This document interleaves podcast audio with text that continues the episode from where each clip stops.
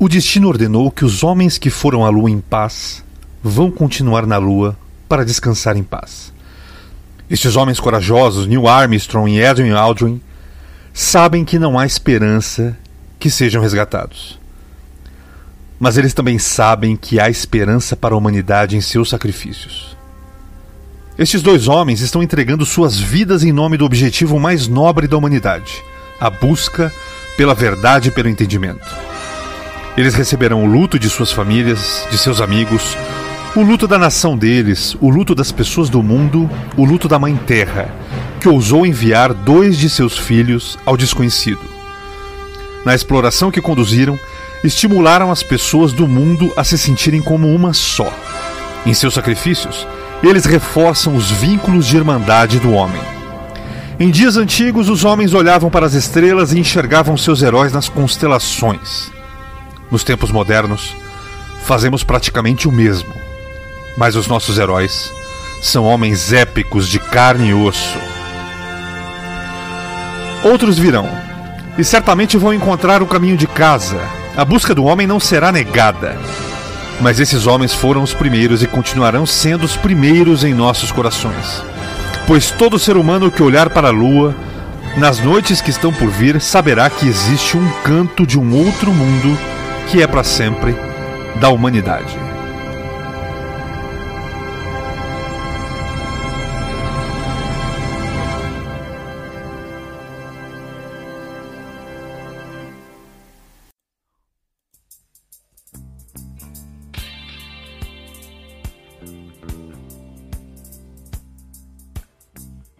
Sim, hoje é dia de podcast, dia de podcast. E a gente vai falar hoje sobre um tema que é muito bacana. No dia 20 de julho de 1969, às 17h17, horário de Brasília, um quinto da população mundial estava abismada diante dos seus televisores. 700 milhões de pessoas aí assistiam a transmissão ao vivo daquilo que seria o pouso do módulo lunar Eagle no solo lunar. E a despeito daqueles que acreditam que isso não passa de uma farsa, uma produção cinematográfica que forjou a ida do homem à lua, nós vamos aqui discutir e refletir sobre os avanços tecnológicos que ali foram desenvolvidos e até hoje exercem aí forte influência no nosso cotidiano, na vida das pessoas. E também vamos falar sobre o tamanho desse feito né, do ser humano, esse feito científico que para muitos aí é o maior feito já realizado pelo ser humano. E para falar sobre isso, eu tenho aqui meus queridos amigos, eles, diretamente de São Vicente para o mundo, Rodrigo Pompeu, Diego Espósito. Fala, Pompeu! É, Fábio, e nós, a caminho da Lua, descobrimos a Terra. Não é, Diego Espósito? É isso aí. E eu tô aqui vivendo no mundo da Lua. Envolto a tanta teoria maluca e interessante também. É. Gente, eu preparei, preparei, uma trilha sonora ótima. Eu até procurei um pagode dos anos 90 que falava sobre essa questão da lua, mas não achei. Que, algum de vocês lembra ou não? A gente não combinou Como é que era mesmo? Tem, tem. Era a Lua, não era. É... Lua vai, Lua vai. Lua vai, é, é isso, Lua vai. Sei lá, é um barato assim. Vai rolar um pagode? Não, não, não, acabei não encontrando, então vocês vão ter que se contentar com David Bowie, Janis Joplin. Ah, eu prefiro, se Esse povo sem noção da música. Tá? Gente, eu prefiro, só. muito obrigado, viu? e, e, e, e pra gente fazer, vamos tentar fazer um, uma linha cronológica, evidentemente, né, que guardadas as devidas proporções aí, é um podcast que não pode durar, durar 3, 4 dias, então a gente não pode falar sobre tudo. Mas vamos tentar explorar um pouquinho, antes de entrar nessa questão da, da Guerra Fria, da política, da, dessa corrida armamentista, vamos falar um pouquinho sobre a magia da Lua. Quando eu penso em magia da Lua, eu penso no Diego. Diego, fala pra mim por que a Lua exerce essa magia nas nossas, nas nossas vidas. Fala aí. Eu adoro o tom de ironia da, das perguntas do Flávio, sempre relacionado Hashtag irônico. É, Começou o bullying, né? Magia da lua é ótimo, né? Isso é para outro podcast. Não, mas, é... tem, mas tem uma é. relação aí, de, aí falando sério não, agora, tem, que eu quero que você relação, aborde. Na realidade, assim. É... A lua com o paganismo, a, gente... a lua com. com... Não, quando, a, quando a gente vai, vai falar sobre essa questão da lua, do, do, dessas, do homem chegar até a lua, né? Existe uma herança aí de, da população, né? Desde a época do. Se você pegar aí. É, desde o tempo do, do Homem das Cavernas, já existia um fascínio pelo satélite da Lua. né, na, a humanidade toda, ela sempre atravessou, sempre teve esse fascínio por essa questão do, dos astros, das forças da natureza, né, e isso com o tempo foi, foi se transformando em determinados símbolos, em determinadas relações de uma coisa com a outra, e com a Lua também não, não nunca foi diferente, né, a Lua também tem um, um, um papel especial aí dentro da, dessa cronologia, dessa, dessa, dessa parte do, dos signos aí. O que acontece? Desde de, de, da, da, antiguidade, os, os, seres humanos eles começaram a relacionar algumas questões da Lua com algumas coisas que aconteciam na própria natureza. Então você vê aí que tem uma relação é, intrínseca com a questão da mulher, da, da, gestação, do período menstrual, que é o mesmo período que a Lua tem de fazer as suas lunações lá na, na, né, nas suas divisões que ela tem, enfim. E, e sempre essa, essa essa, essa curiosidade, essa, essa, essa coisa sempre foi, foi muito sempre é, foi, veio muito à tona sempre, né, em determinados momentos. A gente tem que ter um pouquinho de empatia, né, com, com os nossos ancestrais Sim. aí, porque olha só, né, olha só, a Lua Até é um troço porque, realmente é. fascinante, né? É, existe uma questão ficaram... de influência nas marés, uma Cê, questão de influência nas marés, Vocês já ficaram num local que não E no cabelo, iluminação? tem? Se cortar o cabelo no, no, na Lua, cresce? Como é que funciona isso aí? Eu nunca entendi existe... isso aí, não. Alguém me não, existe, aí, por favor? Existe uma lenda popular que diz que se você, tipo, se você corta na lua minguante, o seu cabelo cresce fraco e quebradiço. É, e se você, o ideal é você cortar na lua crescente, porque a, a, tem uma tendência de crescer porque é crescente, mais. né? É, tem sempre essa Mas relação. Por, é, a lua cheia sim, vai né? ficar mais tem... volumoso. Sabe? Entendi. É crendice popular, na verdade. Sim. A ciência nunca aprovou isso, isso é verdade. Ou não, eles falam que cabelo é hormônio e fica quietinho aí, não tem lua porra nenhuma. É, mas marés tem, não tem? Marés. Marés, maré tem, tem, tem influência nas marés, tem influência na agricultura, tem influência... Tem na agricultura, pô. Né? Não é à toa que mas, o calendário... Ah, e, o legal, os, o primeiro calendário que, que, que os humanos seguiram foi um calendário lunar. Sim, aliás, nós temos um programa sobre calendários Super é o estúdio Codicilo número 1. É. Um. Você vai lá é. fazer um jabá aqui, um alto jabá, né? Não, mas o que é legal, eles desenvolveram uma série de técnicas para plantio, é, para fazer uma série de coisas é, relacionando essa questão da rua, estudando esses movimentos né, e relacionando com as coisas que aconteciam ali na natureza e ao redor deles. Isso é muito interessante e isso ajudou muito hoje também a ciência numa série de, de questões. Né? Bacana, e engraçado, bacana. Diego, falando de. Quando você, quando você falou antes, anteriormente signo, obviamente você estava falando de signo como símbolo, né? Sim, Mas sim. Pa, passando de signo como signo mesmo, ou, ou, se eu não me engano, o signo chinês é lunar, né? O, o signo chinês é baseado na lua, não é isso? É, porque são mais, né? São mais animais se não me engano. É, são. são, são... É, é, Ô, Diego, você não, tá, você não tá com nada como esotérico, viu? O, o, signo cara, eu não sou esotérico, velho. De onde vocês estão tirando que eu sou esotérico, cara? O, o, o, colocam umas fogueiras. Vocês colocam umas furiosas pra mim? Os signos chineses, os signos chineses são por ano. São por é. ano. Mas eu acho que são 12 também, né? São 12, né? São, são 12 também, são, são 12. Tipo assim, não, ah, eu não sou chinês, né? Já começa assim. é, na, na China eles acreditavam que a Lua era feita de água e que oh. dentro da Lua tinha um sapo, né? Veja você. É, então, é, tem uma lenda chinesa que fala que cada mês existe uma lua diferente da outra. Então, no começo de cada mês, a mãe das luas, ela tinha uma mãe que era chamada Rengo. Ela lavava suas filhas em um lago no extremo ocidente do mundo, né? Então, cada uma das luas, ela levava todas as filhas para tomar banho numa época. E e uma após outra, elas, elas saíam numa carruagem e atravessavam o céu da Terra durante cada mês.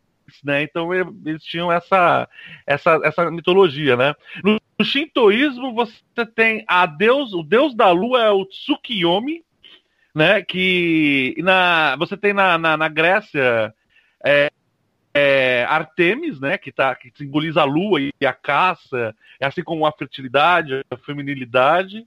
Você é, tem no meio. Eles já, dividem, eles já dividem cada uma para um, um, um, aspecto da lua, né? Tem mais. Sim, sim. É e na, na, na, no hindu você tem a, a, a, deusa Soma, né? O deus Soma, né? Então, na, na, Grécia, na Grécia tem Artemis, tem Selene, tem Hecate E, Sim, cada uma sim- simbolizando uma, uma parte da, da lua, é, né? os, romanos, os romanos que dão só pra Diana. Só a Diana, né? Ah, exatamente. Os romanos. é. Sim. Que é Ah, na- no e, e. No hinduísmo você tem é, o Soma, o deus Soma, né, que, era, que é relacionado com a lua, que é o nome também de um elixir da imortalidade, né? E na mitologia asteca aí, os amigos do Diego aí, é, é o deus, a deusa da lua se chama. Ah, é muito, é muito difícil, cara. É, ó, me desculpa aí quem for asteca aí, que eu não sei falar asteca, mas Ninguém fala Eu essa acho língua mais que é-. Que é ninguém mais, que é Koyo Sauki, eu acho, hein? Não sei dizer. Koyo Sauki. Pode parece isso, eu não sei dizer. Não, ó, dentro, de- dentro ah, vai, se a gente for entrar para a questão da religião, ali do paganismo e tal, é, existe sempre uma, uma, uma questão da, da lua dentro de uma representação feminina e do sol dentro de uma representação masculina, né? Onde é, os aspectos da lua, é, eles correspondem a alguns aspectos femininos e alguns aspectos do sol correspondem aos aspectos masculinos. Então, é, você vai ver sempre uma semelhança em, em, em todos os, os, os, os locais ali, principalmente pela Europa, né? Relacionando sempre a lua com a mulher e, e o homem com o sol. E aí, porque assim, nome, eles dão um milhão de nome para deuses, deusas, enfim. Mas todos geralmente são um aspecto da, daquilo, daquele astro, daquela, daquela força. Daquele arquétipo, né? Daquela. Daquele da- arquétipo que ela representa, é. daquela representa. Interessante. Bem bacana.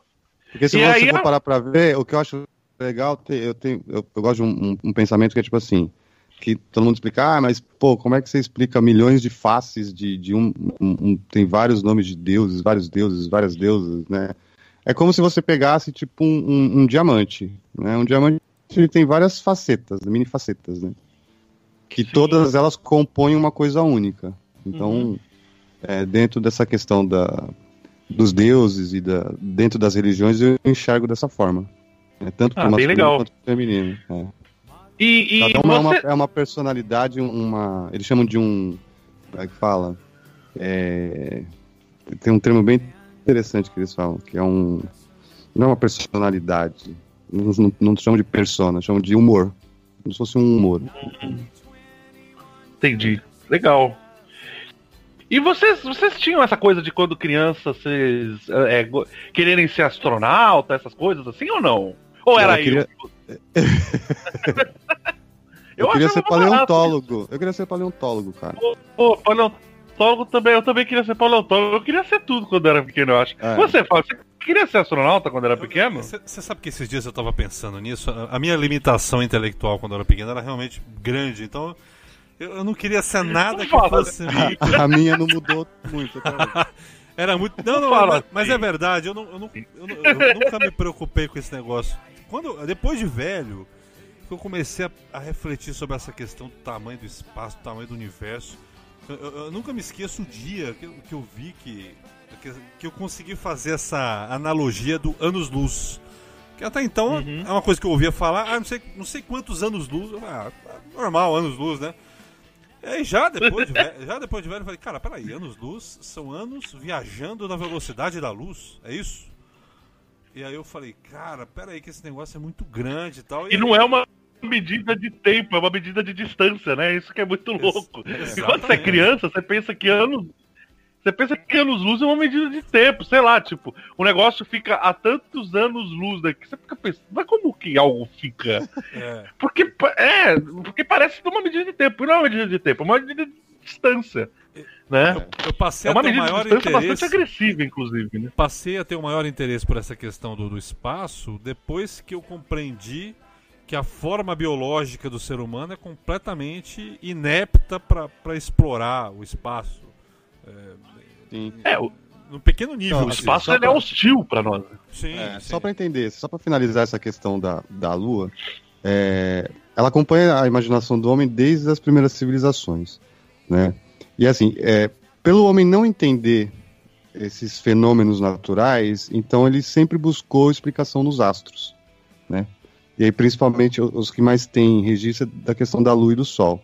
E foi daí que foram surgindo mitos, deuses e uma série de coisas, e por isso que o homem sempre teve esse fascínio é, em buscar. E, você imagina, você ir tocar um local, que, é, um lugar onde todo mundo sempre imaginou que moravam seres e que, É, que isso. tem uma força ou que tem uma, uma, um domínio sobre a Terra, sobre as pessoas. Enfim, você chegar lá e dar com o cara com nada, porque não acharam. Não, Porque não tem nada, né? É um grande estacionamento vazio. A Lua, essa é a grande realidade. A Lua não tem nada. A Lua é tipo, parte, sei lá, Peruíbe. Não tem muita descer. coisa lá. Tem nada Os caras- lá. Eu tenho. Os caras saíram desse e falaram: É, porra, não tem nada, hein? Puta, chato aqui, hein? Ó, vamos Vamos voltar. Bora voltar. Mas Um assim, abraço Pompeu. Um vamos abraço lá. pro Tá ouvintes de vindo- Peruíbe. viu? Mas não fala assim dos, dos, Mas, mas dos- acho que a a melhor coisa da Lua é a vista da Lua, né? É a vista que se tem quando você está na Lua. A vista da Lua pra É, Terra. não, você Mas você sabe, viu, Diego e Fábio, eu, eu, pessoalmente, eu, eu sou uma pessoa muito religiosa, né?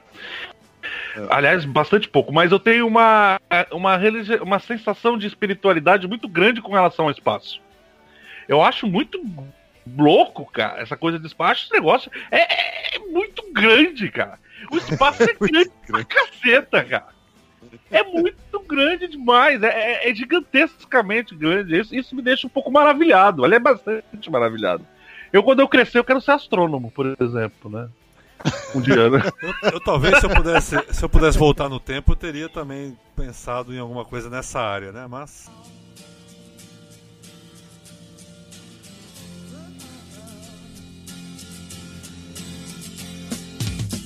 Didn't know what time it was, the lights were low. Oh, oh. I leaned back on my radio. Oh, oh. Some cat was laying down some Então, saindo da paleontologia, é, depois mais pra frente aí, alguns ocultistas, aí sim as, gal- essa galera aí, Fábio, que você fica me classificando aí, né, de esquizotérico.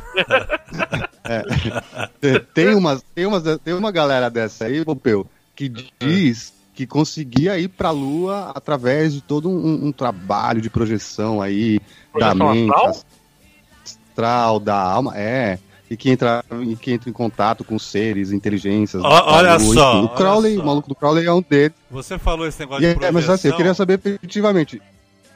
Você, quando era mais jovem, você, você tentou me, me convencer. você tentou Eu me não. convencer. Johnny Menza, eu vou falar Eu- o nome aqui. Tentou me convencer, aí eu durante a madrugada saí do meu corpo e dar rolê por aí. Conta essa história. E lutar contra. Não, não, não. Peraí, como é que é? Tinha, tinha isso. Não, deixa, eu- deixa, eu- deixa eu- O jovem Fábio e o jovem Diego fazendo Eu- altas aventuras é, astrais, é isso? Né? Eu, pra piorar, meio ainda que eu não tentei vou- não vou convencer meu não. primo. Falei, vamos, vamos. meu. Olha aí. Vamos lá, Clodô, vamos sair do corpo aí, vamos, vamos tentar e tal. Ficou uma madrugada inteira lá tentando, nada, nada. Falei, ah, isso é balela. Saíram do corpo, não, né? Cara, saímos nada. Enfim. Saímos nada. Não, mas tem uma galera aí que faz essas experiências e consegue, viu, Fábio? Sério. E eles relatam isso em livros. Relatam isso em livros. E essa galera. Tirando esse fato, meu, dessa galera que vai por outros, outros meios, né?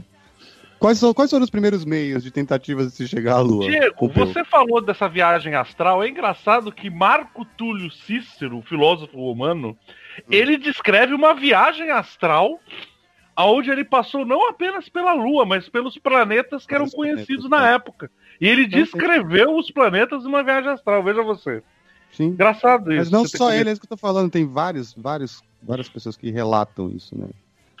É, a, gente tem, na, da, da antiguidade, a gente tem uma escavação que foi feita no século XIX, que descobriu na, na biblioteca de Nínive, a, a, a- que pertencia ao rei Assurbanipal III, ele, é, ele relatos de um, um rei chamado Etan, que tinha saído da Terra, né? E aí você tem com o tempo, você que tinha chegado na Lua, e você tem com o tempo ficção científica, né? A ficção científica ela começa a se desenvolver lá pelo século XVII. A gente tem aí o Kepler, que era um astrônomo e, e, e um escritor também, que ele escreve um sonho que ele teve com uma viagem para a Lua, e ele teve também o Morris, né? Mas só que é que escreveu Utopia, mas que é outro, outra linha de, de ficção científica. Mas basicamente, quando a gente fala de ir para a Lua, a gente está falando de você ser jogado num foguete. Heron de Alexandria, ele conseguiu, ele conseguiu sair da Terra com foguetes de água. Isso antes de Cristo ainda. Mas Oh. o primeiro foguete que existe foi feito por Feng Shang em 870 da Era Comum, né? Kublai Khan também, quando ele tentou invadir o Japão, ele também usou foguetes, né? Hum, E a gente tem a experiência mais conhecida e mais bem retratada, que é de um físico chinês do século XVI, chamado Wong Hu. Wong Hu ele sentou em um trono e colocou em torno do trono 47 fogos. Quando eu falo foguetes, eu digo tipo fogos de artifício, né? E ele sentou em um trono com 47 foguetes em, é, em torno dele para ver se ele conseguia ir para o espaço. Não deu certo, né, cara? Obviamente, acenderam os foguetes, o cara sumiu. O cara O cara foi explodiu, né? Não deu nada certo. né? Foi uma péssima ideia, né? Ah, quando a gente chega aqui, a gente fala do. A gente tem uma coisa muito curiosa, não sei se vocês já viram. Algumas imagens que a gente tem no começo do século XX, de uns caras Hum. tentando escalar a Torre Eiffel, de tentar andar dois prédios em uma corda. Vocês já viram isso? Já. Eram uns caras chamados Daredevils, né? Era tipo é, destemidos, né? E tinha, e tinha um- essas pessoas que, que tentavam fazer essas coisas malucas. Que, eram, que, que viraram mais tarde esses caras, tipo, aquele cara que pula com moto, com, em cima de 20 carros. Você já viu que tem nos Estados Unidos, né? É uma coisa. Sim, sim. Eu não sei o que o cara faz, por que, que o cara faz um negócio desse, mas tudo bem. E você tem o Rodman Law, que ele começou a fazer uma cadeira parecida com isso, com fogos de artifício para ele tentar voar, e a irmã dele, Ruth Law, que tentava voar e tentava pilotar avião. Inclusive, ela teve aula com o Orville White, e ela foi uma das, uma das pessoas que inventou a acrobacia aérea.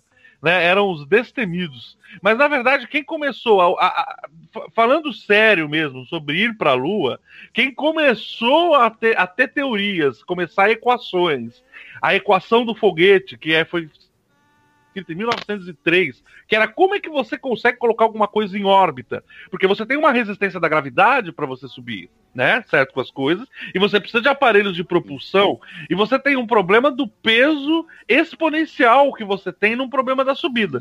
Ou seja, quanto mais você pesa, mais difícil vai ser para você ser levantado. Eu, eu preciso de mais combustível, certo? E quanto mais combustível eu tenho, mais combustível eu preciso. Então parece um paradoxo. Mas Não, isso sem foi contar resolvido que você também tem as variáveis de, de quando você sai, porque você não, não, tem ideia do que vai acontecer lá fora. É, não, exatamente. Você mas tem o problema é. Você tem hipóteses, né? e Sim, mas a gente. de como é a gravidade, de como é a atmosfera, como é não sei o quê, mas na Exatamente. prática ninguém sabe, ninguém sabia. Ninguém sabia, né? Ninguém sabia como é que era. Ah, mas o quem começou a ter um teórico que descreveu o foguete moderno foi um russo. Sempre os russos. A gente vai falar muito de russo aqui, né? A gente tem o Konstantin Salve a mãe Rússia. Oi, mãe Rússia. Oi, irmã russa, o Putin aí que tá Mãe nos russa. ouvindo aí, amigo do Fábio aí, Um que abraço, tá, né? Beijo, um abraço pro Putin. Putin, sempre, ama. sempre ouvindo a gente aí. Sempre ouvindo a gente aí, junto com seus órgãos de inteligência, monitorando aí todo mundo. A gente sabe A que gente ele ouve. Que vocês foram os primeiros, tá? Fica tranquilo. Foi Konstantin Tsiolkovsky que foi o primeiro a pensar no, no foguete moderno. E a gente tem também na Alemanha, a gente tem o Hermann Huber, que é um teórico que desenhou o primeiro motor de combustível líquido. Engraçado para você ver como você tem essa relação do- da, da Lua com o cinema. O Obert, ele foi assessor técnico do Fritz Lang, um diretor de cinema alemão, que fez um filme chamado Uma Mulher na Lua. E ele começou a, é, a trabalhar junto com ele. E já nos Estados Unidos você tem o Robert Goddard, que ele tinha, ele era menos teórico, ele era um mecânico mesmo, e começou a montar foguetes. Ele fez um foguete de 5 quilos e conseguiu subir 12 metros, que era.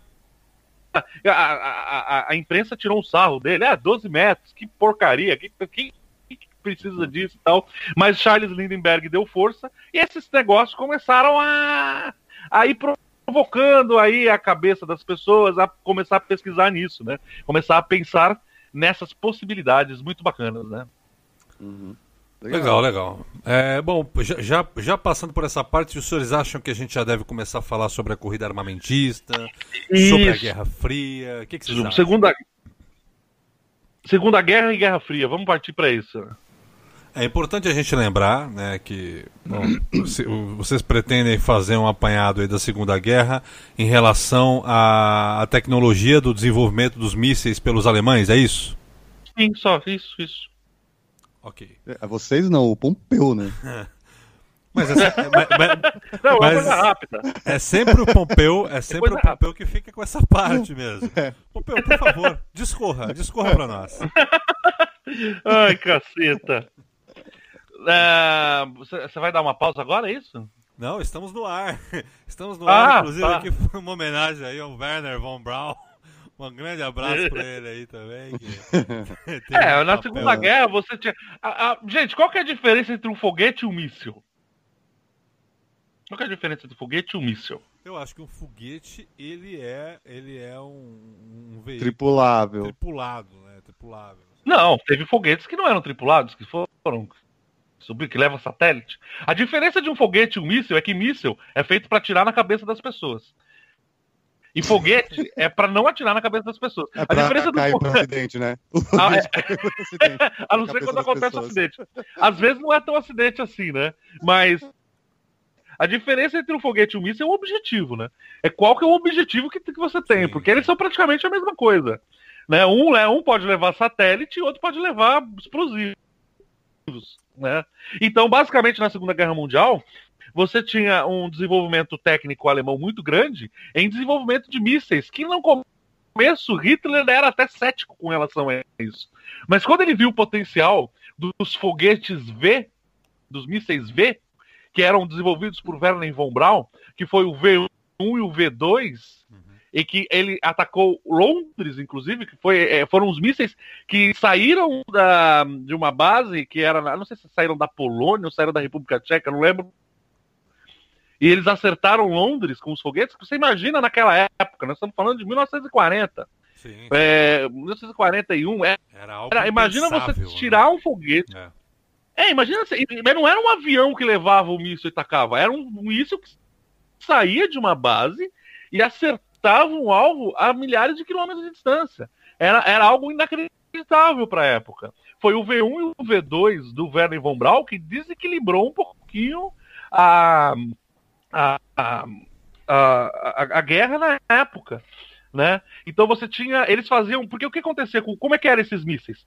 E esses mísseis, olha que coisa curiosa, eles não eram indetectáveis. Porque como é que era o V2?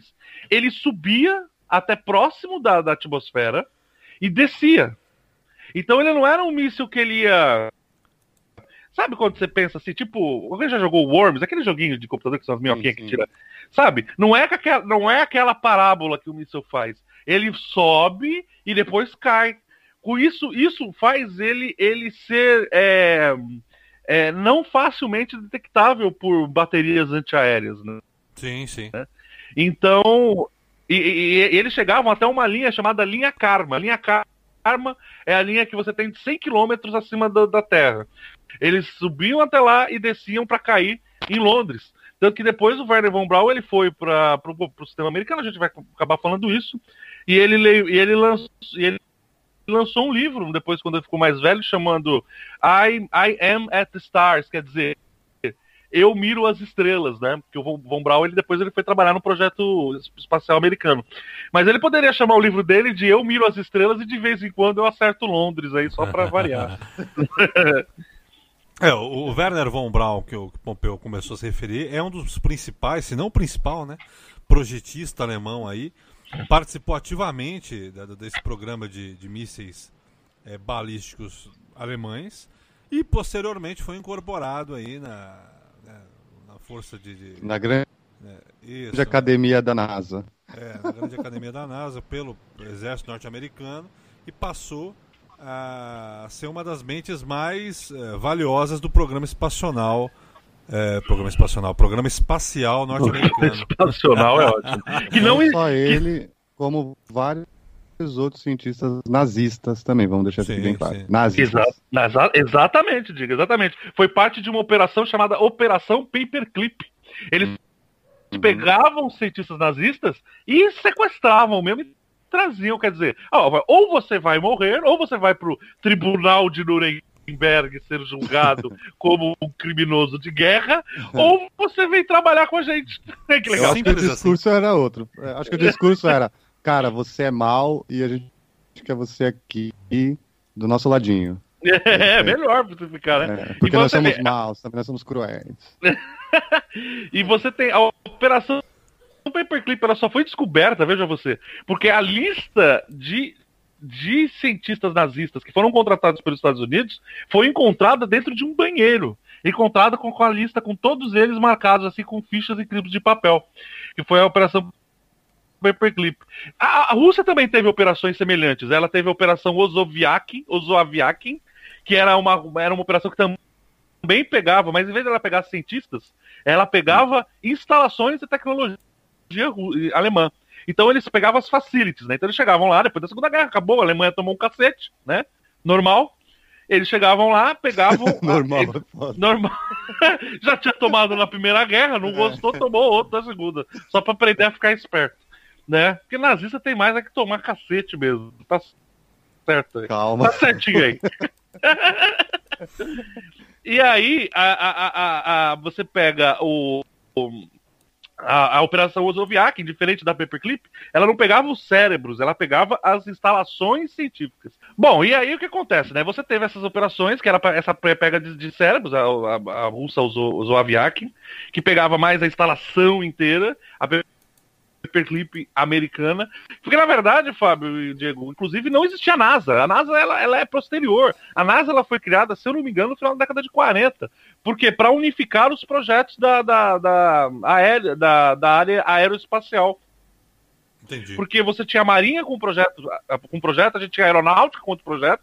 Então você tinha vários. Então, para unificar esses projetos, foi criada a agência eh, nacional, que é a NASA, né? Então você teve a Paperclip, que pegou os cérebros, você teve a Ozoviak, que pegou as instalações técnicas mesmo, porque a Rússia já tinha os cientistas próprios deles, e a gente vai falar deles mais tarde. Inclusive o grande nome, que é o Korolev, que é o grande no- Ser- nome do cientista. Sergei na, na, na verdade, Sergei Korolev. a NASA, é, a NASA ela foi criada em 29 de julho de 58.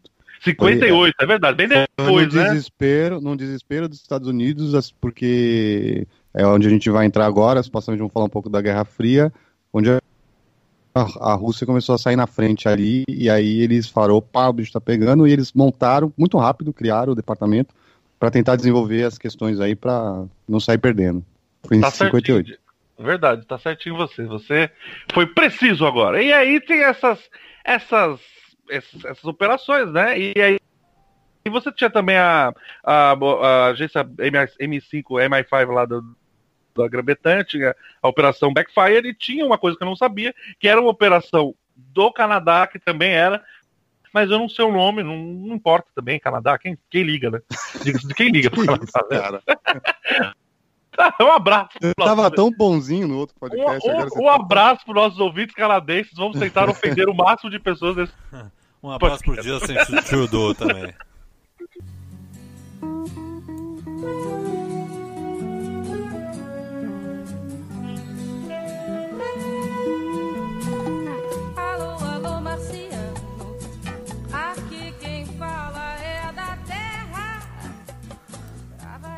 Pois é, pois é, pois é, muita coisa tá rolando. E agora vamos, vamos falar um pouquinho dessa. Da, da- da equipe russa. A gente já tá falando aqui bastante sobre a equipe norte-americana. Você tem. O que, que você tem pra dizer? Eu só boto o Pompeu em fria. É, não, vamos botar ele na Guerra Fria agora. Eu, eu só boto o Entendeu? Pompeu em fria. Pompeu, fala pra nós aí a importância do talento desse engenheiro soviético, que era o Sergei Korolev, que foi o cara que, de certa forma, conseguiu convencer na época aí lá o. Não me lembro muito bem o nome do presidente russo lá da época, soviético no caso, né? Acho que era Nikita Khrushchev, alguma coisa Era na- não, não era na época do Khrushchev, não. Era na época do Brezhnev, eu acho. Ah, foi Leonid antes. Brezhnev. E, e- e o- e o Korolev O conseguiu. Khrushchev foi depois. conseguiu convencê-lo a investir no programa espacial, falando: Olha, eu consigo, eu consigo levar o homem à Lua. E é, foi a partir daí também. Isso, de certa forma, foi um ponto de partida para a criação posteriormente da NASA. O intervalo aí é pequeno, né?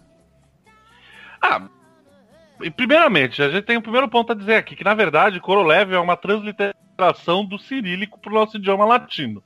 Ah, na verdade, o nome dele é Sergei Karalyov.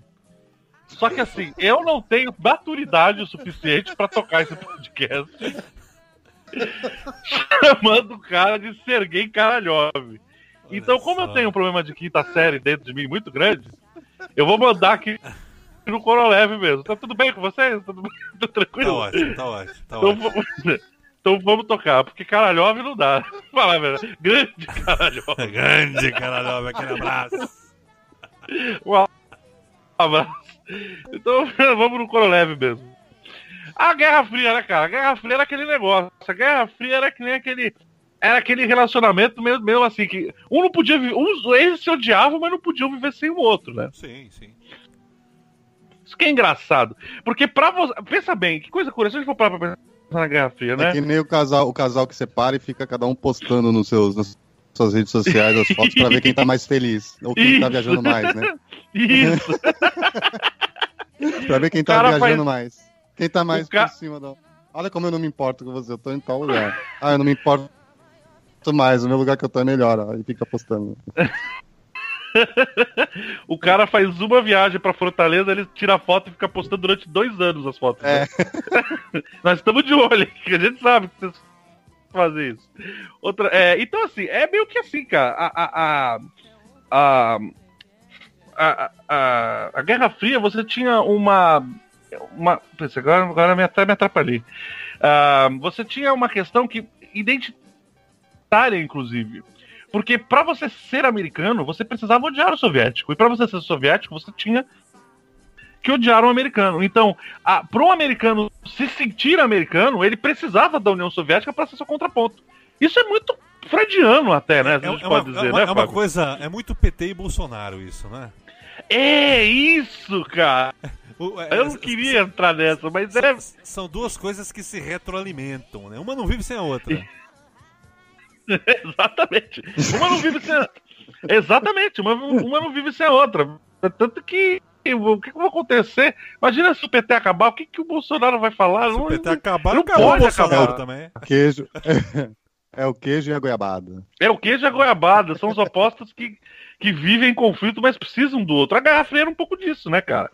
E assim, a- os primeiros esforços, assim, a Rússia vivia um período no final da época stalinista, na época da década de 50, a década de 40, assim, depois da guerra, a Rússia vivia um período de prosperidade muito grande, a União Soviética, ao contrário do que a gente tinha aqui na propaganda aqui. A gente tinha uma, uma prosperidade é, financeira e de uma prosperidade muito grande, depois, na década de 60, que começou a degringolar as coisas, né? É, é que eu acho que assim, existia uma grande necessidade de provar quem seria a grande potência depois do, do, do, do final das guerras, né, cara? Sim, Porque e assim, foi- é, deu uma e mais, merdona, e todos os países, uma maioria quebrou, ficou todo mundo fudido, né? E alguém tinha que tomar a frente e falar, ó, quem vai mandar no mundo agora sou eu. E aí começou, eu, eu, na minha visão, a guerrinha entre os dois começou por causa disso, Pra provar quem é que como controlar o mundo, aí as, as Exatamente, e mais do É. que provar o sistema econômico perfeito. Enquanto É. o capitalismo era o capitalismo contra o comunismo. Então, o, o, o, a União Soviética dizia que o seu sistema era per- perfeito. Os Estados Unidos falavam que o seu sistema era perfeito. Quem ganhasse essa guerra ganhava, né? Ganhava, rap- rapelava, né? O Todos os- controle mundial, né? É. é, e, e você tem o que acontece até hoje muito, que eram as proxy wars, né, Diego? As guerras Hum. por procuração. Até hoje você tem guerra por procuração. Que é que você pegar um paísinho pequeno e você, e você põe esse país para brigar com outro, mas na verdade quem tá brigando são os outros dois, né? Então você tem a Sim. guerra do Vietnã, que na verdade era uma guerra dos Estados Unidos contra a Rússia, né? Era dos Uhum. Estados Unidos contra a Rússia, enquanto a Rú- Rússia financiava o Vietnã, então ele- eles brigavam sem brigar diretamente, né? É, o que é bastante sacanagem, diga-se de passagem. Mas o Fábio citou aí o Korolev, né? Caralho, E aí você tem o, o, o caralho. Velho, o Korolev. Não dá, cara, Sério. tá vendo? Que Para, Korolev é muito difícil. também- O, o Korolev, então, ele foi preso pelo Stalin, né? porque ele foi. é, por causa daqueles expurgos que o Stalin, que era um maluco do caramba, ele, ele achava que ele era paranoico, quando ele achava que tinha que pegar o cara e mandar pra Sibéria, ele mandava. Ele pegou o cara, mandou o cara pra Sibéria, e ele foi salvo pelo Topolev na Sibéria, porque o Topolev, que era um grande cientista, um grande engenheiro Uhum. é, é, é, russo, né? E viu o cara lá e ele falou: pô, esse cara é um gênio, o que, que esse cara tá aqui? Esse cara não pode ficar aqui, né? Esse cara não pode. Ele não pode. Ele foi levado para uma gulag, né? na- na- em, 30, em 38, né? Antes já na guerra. E ele foi preso em Bu- Butyrskaya, uma prisão é, russa, né? Então ele, o, o Andrei Tupolev, que pegou esse cara e falou: pô, esse cara não pode estar preso. Esse cara era era era um gênio, porque o Tupolev ele começou a organizar um sistema de departamento de projeto de aviação dentro das Uhum. prisões é, russas, né? Que era um projeto chamado KB-29. Dentro desse KB-29, que é esse projeto que era coordenado pelo Tupolev, ele conheceu e viu o potencial do Korolev. E ele falou: esse cara é genial, a gente não pode ficar sem ele. Então, esse é um nome importantíssimo que a gente vai falar ainda mais pra frente. Sergei Korolev, que é o responsável por dar o impulsionamento da Rússia a sair na frente, né? Ah, na, na corrida aeroespacial, né? Que foi onde que a Rússia começou a disparar na frente, né? É, eu acho que do, do ponto de vista histórico. Lançando. É, Do ponto de vista histórico, acho que esse- talvez até o Diego fosse falar sobre isso, né? A exploração espacial ela começa com o lançamento do, que seria o satélite artificial Sputnik 1, não é isso? Isso, Pela União isso. Soviética. Isso. Lo- olha aqui, a gente está em 4 de outubro de 57. E, a, a- salvo engano, a fundação da NASA é o quê? Janeiro de 58? Acho que é, né? Júlio. É, porque como o Diego falou, né? Os caras sentiram a água bater na bunda, né, cara? O cara, o cara já viu, pô, os caras tão, né? Os, os caras estão acelerados, é. É, então, na verdade, o que que- eles queriam fazer, o Sputnik, o Sputnik era, o Sputnik era para ser muito complexo. Era para era, era preparado, o Sputnik ele ia levar junto para para a órbita da Terra. Ele ia surgir o, o objeto D. O objeto D era um mega computador que iam fazer vários cálculos lá em cima e tal. Só que eles não estavam Detalhe, um mega computador que hoje é considerado uma calculadora de lenta. Exatamente. Esse era não, o é, mega computador é. da época. O, o poder de. Nosso celular É. tem mais poder de processamento que os pessoas da missão Apollo tinha quando mandaram o homem da Lua, né? Né? E aí, só que aí tem essa questão, muitas pessoas falam, mas pô, como é que com tanto poder de processamento eles conseguiram fazer isso? Porque você está fazendo engenharia reversa. A gente tem esse poder de processamento fantástico hoje, porque eles conseguiram fazer muita coisa com pouco lá atrás. Né? Então não adianta você contar a história de trás para frente, você tem que contar a história da forma que ela acontece, porque aí fica fácil, né? Lógico. Então aí eles, eles não É, conseguiram. levando em consideração que a história é um ponto de vista contado por alguém também, então Tá, sim, sempre, né? muita coisa no meio do caminho. Sim, aí você tem a. a eles, e eles não conseguiram mandar o objeto D para o espaço, e eles mandaram o Prastait Sputnik Adin, que significa satélite simples, né? E que fazia só bip. Sabe a única coisa que ele fazia? Ele, ele subia bip, bip, bip. É só isso que ele fazia. Que o primeiro Sputnik, ele, ele, ele foi mandado para. Que ano mesmo, Fábio? Que o Sputnik subiu? Foi, foi em 4 de outubro de 57, Sputnik 1, nos co- no Sputnik cosmódromo de Pauronor. Isso, exatamente. É, e, aí, e aí, como o Diego falou, por causa desse, lança, desse lançamento é, é, que, que mandou o Sputnik, os caras começaram a se coçar e o primeiro satélite americano foi o Explorer 1, que saiu é, de 58, saiu no, no, no, no, no, no ano seguinte, né? Ele saiu em 58 e esse satélite sim era um satélite científico.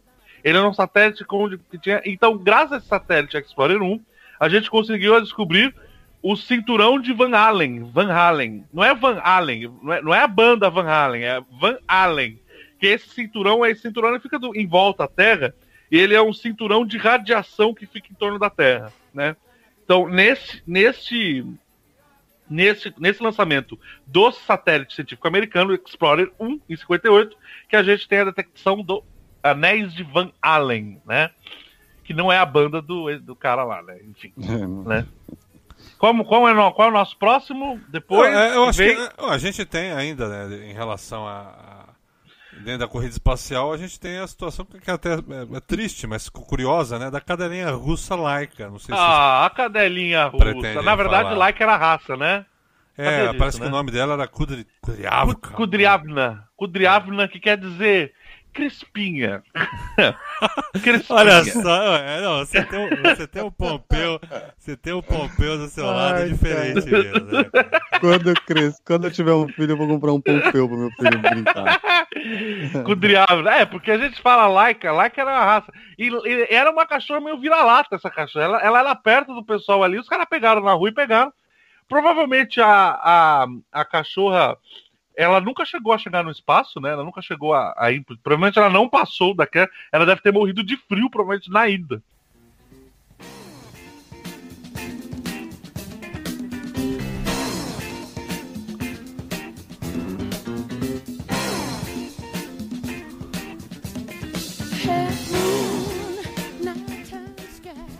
Gente, ainda sobre a cadelinha, é, só, só pra. É uma curiosidade aí, mas. É, rolou, eu não, eu não tô com isso aqui agora não, mas eu já li em algum, algum momento sobre isso aí. Parece que o governo russo. Isso, isso foi muito propagado do ponto de vista de, de, né, de marketing na época e tal. E o governo não queria comunicar que ela tinha morrido, porque ela morreu, como o Pompeu explicou, em condições. é, depois eles colocaram ali um- uma espécie de diagnóstico do que teria ocorrido com ela. Eu não sei se foi baixa temperatura ou se foi alta temperatura, né? Mas- Acho que foi baixa temperatura É. na, na subida, talvez. É. Acho que ela nem chegou a entrar no espaço mesmo. É, e viu? ela Acho teve- que ela morreu antes. é, crise de, de- de pânico e ner- nervoso lá, enfim, juntou tudo isso, a cadela morreu. E os russos demoraram para falar essa informação. Eles chegaram a simular durante um tempo que ela estaria, né? é, de, de- de que esse voo teria tido êxito até certo ponto. E quando se descobriu que não, é, ficou- pegou muito mal pro governo russo. É, Ô, opinião- tem alguma relação dessa cachorrinha russa com a que o, o Stan Lee desenhou? Que foi uma do- Ah, do- eu acho dos que tem, né? guardiões do, do Não tem, né? Tem, acho que era, né? Acho que, acho que é aquela. Acho que, é, acho que na. Deve na- ter alguma relação, né? Porque Acho tem essa, deve um ter. cachorro na- no Guardiões da Galáxia durante o Sim, tempo. tem um cachorro com uma. Um tipo uma. Um é, negócio de astronauta. é. Isso, não tem? Eu É, acho que é então. ela mesmo. Eu não sei, eu não conheço. Acho eu que não ele, li. eu acho que ele usou de referência. Vamos pesquisar isso. Vamos ver, isso só, aí só, só critério de informação aqui, ó. Laika morreu entre 5 e 7 horas depois do lançamento, bem antes do planejado. A causa de sua morte só foi revelada depois do voo. Provavelmente uma combinação de estresse sofrido e o superaquecimento, talvez ocasionado por uma falha no sistema de controle térmico. Apesar do acidente, Uhum. essa experiência demonstrou ser possível para um animal suportar as condições da microgravidade, abrindo caminho assim para a participação humana em voos espaciais. E aí a gente entra no Yuri Gagarin, não é isso? Não, é, sim, antes, antes disso foram lançados também a, a as cachorros Strelka e Telka, que foram mandados, e por algum motivo que eu não sei dizer porquê, enquanto os Estados Unidos, a, a Rússia mandava cachorros, os Estados Unidos lançava macacos pro espaço, eu não sei porquê. Mas teve lançamentos para pro espaço com macacos no, no- no- no- nos primeiros voos da É os. Estados né? Unidos têm uma fixação com essa coisa do macaco, né? Principalmente com os brasileiros também, né? Com o Brasil. Não entendi isso. Eles acham que tem macaco andando na rua aqui, cara. É, é verdade, que nem no Eles Simpsons, têm uma né? fixação com o macaco. É. É verdade, tem nos Simpsons, né? que eles Talvez, que tenha, tem macaco talvez tenha a ver com a proximidade do ponto de vista genético do macaco com o ser humano. Ela é maior do que o cachorro. com o ser Talvez, pode ser. Sei lá, alguma coisa. Ah, e o Mas sabe quem- de repente ia conseguir botar a nave, né? Não, não, não, não. Não nesse sentido. Eu digo pra Já suportar pensou, ia ser da hora, cara. o efeito Ia da ser muito legal tal, pilotar né? a nave. Pelas mesmas Mas sabe razões quem que eles viram a Laika morrer lá, né? E, sei lá. Às vezes tem alguma relação. Mas sabe quem tinha um código genético muito mais parecido com o ser humano? Yuri Gagarin. Vamos para Ah. ele agora. Ó, o Diego preparou tudo do Gagarin pra nós. Diegão, manda ver. Não, Ah, Põe uma música. Você não vai pôr uma música agora pro, pro Gagarin? O, o- o Gagarin merece um som. Eu vou, eu vou pôr pra ele. Sabe o que, que eu vou pôr pro Gagarin? Vou deixar vocês escolher. Olha só, tem três opções: Starman do David Bowie, Batatinha com foguete particular. Não existe Que essa que é música. isso, cara? E tem também é, é, Lunique 9 do Gilberto Gil. Olha só que bacana. Deixa pro Diego. Diego, faça as honras. Gilberto Gil, né? Vamos de brazuca. Vamos, Brasil. Então vai! Vamos de brazuca. seresteiros, namorados, correi. É chegada a hora de escrever e cantar, talvez as derradeiras noites de luar. Momento histórico, simples resultado do desenvolvimento da ciência viva, afirmação do homem normal, gradativa, sobre o universo natural, sei lá que mais, assim. Bonita. Bela escolha, viu, viu, Diego? Vocês vão entender. Logo, logo. E olha, eu vou te falar um negócio. O nome da música é Lunique. Lunique 9. Que Lunique era o nome da missão da, da missão pra Lua que a Rússia fazia. E a primeira Lunique, inclusive, uma curiosidade, a Lunique 1, eles foram mandados pra ir pra Lua, só que ele errou a Lua. Imagina, você errou a Lua, né? Você acertou, passou 6 mil quilômetros da Lua, distante, e foi cair no Sol. É mole, caiu, Ah, ficou não, na órbita do Sol.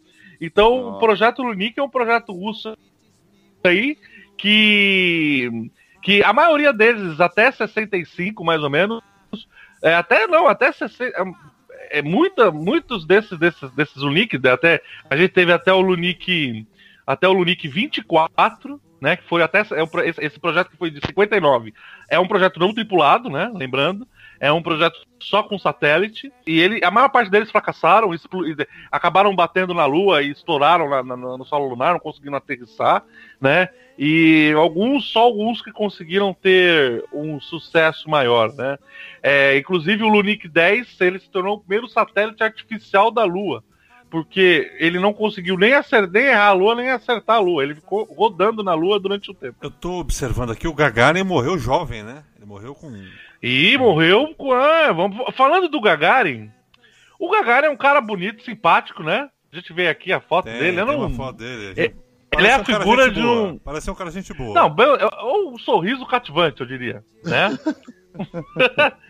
é, ele, ele, ele era de origem humilde, ele nasceu em uma fazenda coletiva e era metalúrgico. Ou seja, ele era o ideal russo, o ideal soviético de uma pessoa, sabe? Sim. Ele era aque- aquela figura idealizada do, do cara que nasceu numa fazenda, do trabalhador, da pessoa que, que é, obedece o Estado e tal.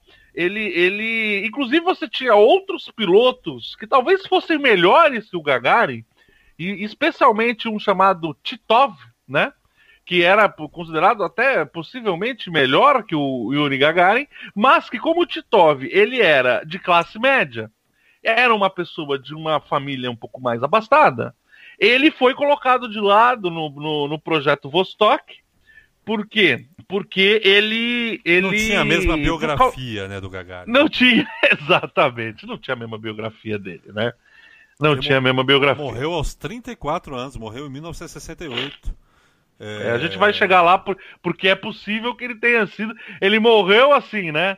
Ele morreu ah, de um acidente de avião. Né? É. Mas, acontece. Aí sim tem conspiração, viu? Muita conspiração que acontece, sim. Зарядин, я кедр. Вас понял, минутная готовность, занимал исходное положение, занял, поэтому несколько задержал с ответом прием. Ключ на старт. Ключ на старт. Есть старт. Протяжка один. Есть протяжка. Продувка. Продувка. Продувка. Есть продувка. Ключ на дренаж. Ключ на дренаж. Есть дренаж. Зажигание. Кедр. Я заря один. Зажигание. Понял, дается зажигание. Предварительное.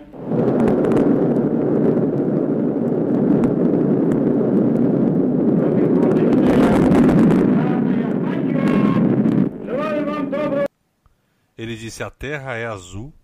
E disse: Olhei para todos os lados, mas não vi Deus. Olha só que, Olha só. que blasfêmia. Maravilha. Aí morre mesmo, aí tem que morrer mesmo. Ainda mais nos tempos atuais. Mas, é, mas é, é difícil que ele, ele. Ele era religioso, ele era ortodoxo, né? Eu não sei se ele teria falado isso de verdade, né? É, Será? A citação se originou do discurso de Nikita Khrushchev. Ah, verdade, nessa época era o Nikita Khrushchev. Eu acho, no plenário do Comitê Central sobre a campanha anti-religião do Estado. Mas não se sabe que se ele realmente tenha dito isso mesmo, né? Se ele disse isso na verdade. Se a gente pegar na internet, cara, você vê na internet, você procura aí Vostok 1. Você que tá ouvindo aí, você que tá aí com o celular na mão, sentado no computador, andando de bicicleta, se tá andando de bicicleta não vai dar. Mas se você tiver aí, entra e digita Vostok 1 pra você ver que bizarro que era a Vostok 1, que parecia um escafandro, cara. Sabe Sim. de escafandro de, de mergulhador? Aqueles escafandro antigo? De. de... É, Entra aí pra vocês verem. É, se você for. for aqueles coisas que, que usava antigamente, é muito bizarro, cara. É, é uma lata de sardinha, praticamente, né? Sim. Era bem feia, né? Era esquisitíssimo, né? Mas pra você ver que é realmente uma coisa, né? E ela e aí o, o Gagarin, ele foi o primeiro homem a chegar no espaço, né? Ele ele chegou no espaço e foi em abril de 61, é isso, Fábio? O Gagarin? Eu, É. acho, eu acho que foi dia 12 de abril, né? Ele, ele, ele ficou, na verdade, num voo orbital aí de 1 hora e 48 a bordo dessa nave a qual você se referiu aí, Vostok 1. Esse, esse, esse voo ocorreu no dia 12 de abril de 1961, onde ele teria dito essas frases aí que a gente não sabe se de fato são de sua autoria, né? Na, o Vostok 2, ele ficou, ele só deu uma órbita, ele só deu uma, uma, né, é, fez uma órbita, órbita na Terra e voltou, né? E sabe que a coisa mais curiosa é que essa Vostok 1, ela não tinha segurança para descer, então ninguém sabia se o paraquedas ia aguentar. Então eles eram, eje- assim quando eles faziam a reentrada, eles fizeram é, ejetar rapidão. Exatamente, eles tinham que ejetar e, e descer de paraquedas. Agora você imagina como não é uma. Não deve ser um negócio infernal fazer isso, né, cara? É uma, uma coisa de maluco isso. Eles teve durante 108 minutos, é verdade. A uma altura de 315 quilômetros. Em um voo totalmente automatizado e com uma velocidade de cerca de 28 mil quilômetros por hora. Por esse Que voo, ele acabou recebendo a medalha Ordem de Lenin, da Ordem de Lenin, né?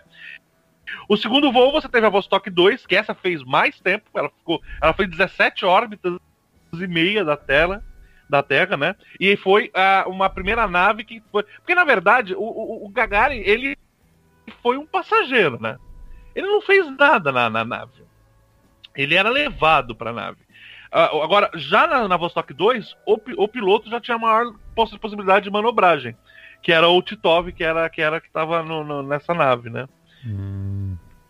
Entendi.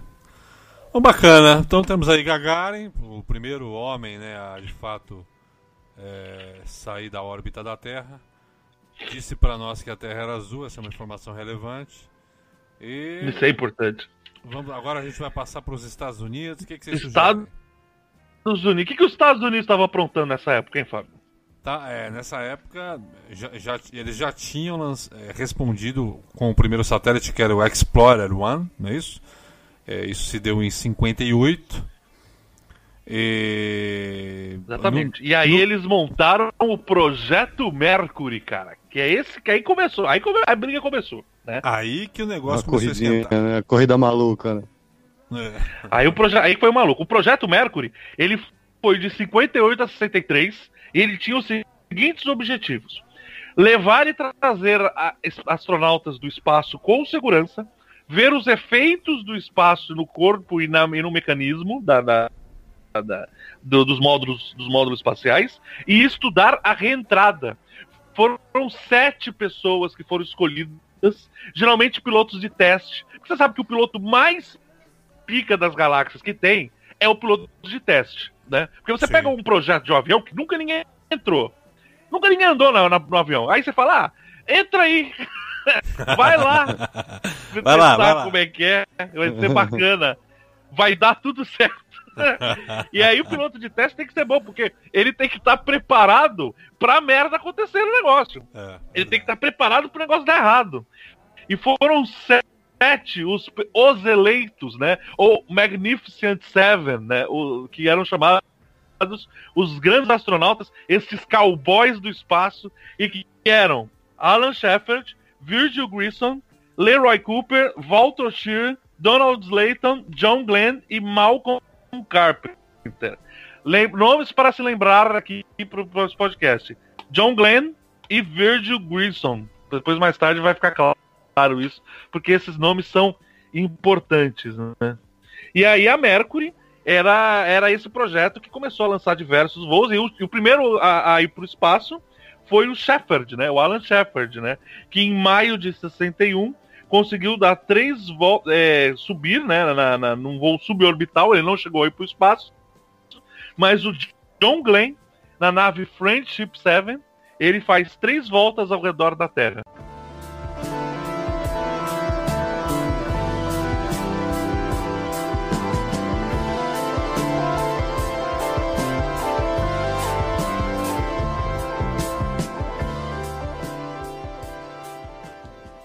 E vocês já viram aquele filme Estrelas Além do Tempo? Cara, não me lembro desse, hein? Não. não vi, Já não. viu, Diego? Que é com as, as, as mulheres que trabalhavam na NASA, no projeto Mercury, no projeto, nos projetos de foguete, do- que elas eram as computadoras, que é, na verdade você tem. Ela, o nome delas foi esquecido pela história. É como o Diego falou, o Diego falou vai lá atrás. A história é contada sob um certo ponto de vista. Essas sim. mulheres, elas foram esquecidas da história oficial e elas só foram recuperadas há poucos anos atrás, quando revelaram os documentos oficiais americanos, foram é, deram disclosure, né, nos documentos é, americanos. Então vo- você tem várias mulheres excepcionais que eram brilhantes e que, é, e que basicamente criaram o computador moderno naquela época para conseguir fazer e essa, elas foram absolutamente esquecidas da história, foram colocadas de lado na história e esse filme, assista esse filme Estrelas Além do Tempo que conta a história delas, que é muito bacana. Bom, legal. Então vamos agora à conquista da Lua. No final das contas, os russos fracassaram, não conseguiram né, desenvolver. Até mesmo porque o Karalhov morreu, não teve isso? Não, então, o que acontece é o seguinte, a gente teve. O, o- a gente teve esse projeto Mercury e, e, e depois você teve na Rússia, você teve o projeto Vascod, que teve algum sucesso. O Vascod ele teve, ele chegou a ter algum sucesso. Nessa época, cara, a Rússia estava ganhando ainda, né? Ela estava ganhando, na, ela, ela tava ganhando a corrida na, na Rússia, porque por exemplo, a Rússia já tinha levado, ela já tinha passado mais tempo no, no, no- espaço do que os Estados Unidos. Ela já tinha levado a primeira mulher no espaço, que era a Valentina Tereshkova. Ela já tinha levado a primeira mulher no espaço. E eles, eles já estavam mais desenvolvidos nisso. E aí a gente acontece o discurso do Kennedy, Fábio. Quem era John Fitzgerald Kennedy, Fábio? Explica pra nós. O presidente norte-americano ele lançou o desafio, né? Eu não sei nem se isso foi uma ação de marketing isolada, mas ele lançou o desafio de enviar homens à Lua retorná-los a salvo antes que a década terminasse. Esse discurso ocorreu em 1961, não é isso? 1961. Um Exatamente. Na Universidade Exatamente, ele-. Então, só que, cara, pra mim, total, isso foi estratégia de marketing. Porque se você pegar pra ver, por exemplo, os russos, eles faz- faziam a- as missões, faziam a- as coisas, e eles não, não se importavam nessa coisa de, de, de publicar ou de lançar na, na TV ou na rádio, seja lá o que fosse. Mas os Estados Unidos não, eles tinham uma obsessão. Na Rússia e- tinha, e- e na e- Rússia tinha muito. Não, Pra mas a, propaganda lá estratégia dentro. dos, mas a estratégia dos Estados Unidos foi pro, pro mundo inteiro. É, mostrar isso ao vivo pro mais mundo global, inteiro. assim. Sim, foi mais Foi global. global o negócio. O dúvida, negócio foi, foi assim, é, foi um tiro de, de marketing para abafar a Rússia, porque ninguém, o mundo todo não sabia da Rússia. Do que eles estavam né? É, fazendo a, a ali. Rússia era era bem restrita, né? A gente não tinha Sim, muita o, informação, o né? mundo, o mundo não estava sabendo, assim, que estava rolando essas coisas e tal. Agora, quando eles, o- o- os Estados Unidos, o, o- o Kennedy fez essa Esse discurso. Kennedy não, né? Kennedy, É. Kennedy. Kennedy mesmo, ele mesmo. Kennedy. Fez esse discurso, aí a a coisa tomou uma outra proporção, né? Porque eles foram para um outro viés, né? Por um outro lado. que ele falou que nós vamos escolhermos ir para a Lua até o final dessa década, não porque é, Hum. é- é- não porque é fácil, mas porque é difícil. E você tem aí o desafio lançado. But why some say the moon? Why choose this as our goal? And they may well ask, why climb the highest mountain? Why, 35 years ago, fly the Atlantic? Why does Rice play Texas? We choose to go to the moon. We choose to go to the moon in this decade and do the other things, not because they are easy, but because they are hard. Because that goal will serve to organize and measure the best of our energies and skills. Because that challenge is one that we're willing to accept, one we are unwilling to postpone, and one we intend to win, and the others too. Depois do projeto Mercury, a gente teve na- nos Estados Unidos o projeto Gemini, né? O projeto Gemini, ele, ele já teve vários outros, outras. O projeto Gemini começou a entrar aquelas pessoas que, a gente, que, que vão chegar na Lua, né? Eles, eles entram no projeto Gemini, que é no caso o Buzz Aldrin e o Neil Armstrong, eles com- começam a entrar no projeto Gemini. Então, aí você tem a primeira é, a primeira Gemini tripulada é a Gemini 3, né? É, que era a cápsula era chamada Molly Brown, que inclusive era o nome de uma sobrevivente da Titanic. Você teve, a gente teve problema na Gemini 5. E aí a gente tem uma grande questão, gente, que assim, eu não quero. eu- é, não é pra gente. Não tem que estender. E eu também não, não entendo tanto de física espacial, assim, entendo suficiente para dizer, mas você tem dois fatores fundamentais para que você consiga fazer todas as operações no espaço serem funcionadas. Uma é chamado acoplagem e outra é chamado rendezvous. Rendezvous é encontro. Rendezvous é encontro. É que é, na verdade, você poder encontrar uma nave com a outra. Vamos supor. Você está na Lua, certo? Você está pousado na Lua, certo? Você tem que encontrar com o módulo lunar que está em órbita da Lua, que é o módulo de comando. Só que para você entrar junto com o órbita de comando, você precisa estar na mesma órbita que ele. Para acertar essa Uhum. órbita é muito complicado. E a- esse processo é chamado rendezvous, que é onde você acerta a sua órbita com É, outra só pra- nave. Só Pra traduzir você- pro pessoal, a- Diga. O, mó- o módulo, né? Só ver se eu entendi o que você tá falando, mas o módulo que pousou efetivamente na Lua não é o mesmo que o- os caras não entraram dentro dele, ai, vamos, vai, toca pra terra aí, não foi isso, né? Não, não, eles só foram até, até a órbita, onde tinha um módulo de comando ali. Que esse módulo de comando mais o módulo lunar são dois módulos. Isso que a gente vai falar mais pra frente, que isso já é, o- já é o projeto Apollo. Mas eles sabiam que isso ia ser necessário. Porque aquele, aquela nave que estava na Lua não saiu direto da Lua e veio pra Terra. Ela Exatamente. se encontrou com o módulo de comando que estava Se- na acoplou, órbita da né? Lua e aí fez o movimento de acoplagem, que isso é muito difícil. Você imagina dentro da imensidão do espaço, você engatar, é praticamente isso, você engatar uma nave na outra, né? Então muitos desses processos da Gemini eram para tentar fazer que duas naves, eles lançavam duas naves e eles ficassem acopladas uma na outra, juntar, sabe, fechar uma com a outra. Entendeu? E aí, é, isso é muito difícil. Então, esses dois movimentos são fundamentais para a gente entender a técnica aeroespacial que levou o homem a conseguir chegar na Lua. É muito complexo. É, é, é um negócio que é muito difícil. Por exemplo, Diego, vamos dar uma- um exemplo para você. Para você ver como é uma maluquice no espaço. Você está voando numa, numa nave em cima da Terra, certo? Certo. certo? Aqui na órbita Certo. da Terra. E você quer jogar uma bola pro Fábio rebater em Uberlândia. Você passa por cima de Uberlândia, você joga a bola pra baixo? Pra qual lado que você jogaria a bola? Se a Terra tá girando, você vai jogar um pouco pra frente, né? Pra ela tentar acompanhar. É, você te- exatamente. Dentro Ah, é dessa que- lógica da órbita. É. Exatamente, você vai jogar pra trás Ela cair lá na frente. Pra- ela para ela, eh, porque você tem a sua movimentação eh, com a nave. Então se você jogar pra baixo, a bola não vai cair em Uberlândia. A bola vai cair, sei lá, na África, Em porque ela vai outro lugar completamente diferente. bem diferente, porque ela não vai pra baixo, né? Porque se você for pensar, as forças vetoriais estão agindo sobre essa bola. Então você tá uma velocidade tal. E quando, então quando você, se você jogar essa bola pra baixo, ela vai descer ela não vai chegar na Terra e ela vai chegar a um ponto que ela vai subir. E ela vai entrar em uma órbita em onda. Em onda. Se, o que, que você tem que fazer é jogar ela para trás. Porque se você jogar ela para trás com bastante força, ela vai voltar e cair no lugar certo. Mas é muito, é um cálculo muito complexo de fazer isso. E quem Então, foi eu que sou, teve um Eu sou de humanas, cara. eu também, mas olha, é difícil, é difícil compreender. Eu Isso, e abandonei quem, engenharia por causa disso. e, quem, e, quem, e quem foi que fez um doutorado baseando sobre como fazer isso foi o Buzz Aldrin.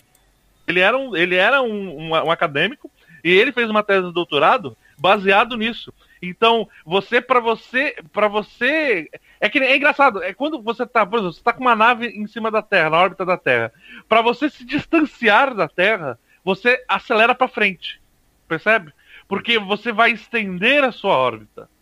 Se você quiser se aproximar da Terra, você você usa o retrofoguete, que é o foguete que fica na frente da nave, que te manda para trás, para você aproximar-se da sua da, da Terra. Sabe? E, porque no espaço esse conceito de para cima ou para baixo não faz tanto sentido assim, né? É porque é um ambiente diferente, né? E isso é, é- é muito louco. É- é- é- são anos e anos de esforços e de cálculos e de gastos gigantescos para os caras conseguirem fazer isso, né?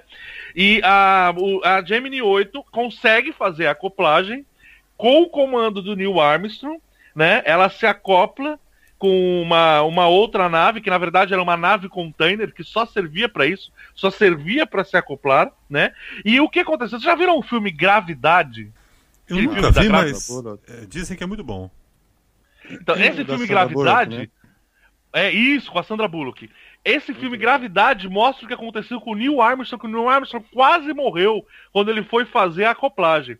Na hora que ele foi se juntar com esse container espacial para fazer a acoplagem, o motor disparou. E ele bateu no- na nave e ele ficou girando no espaço. Ficou girando, girando, girando, girando, girando, girando.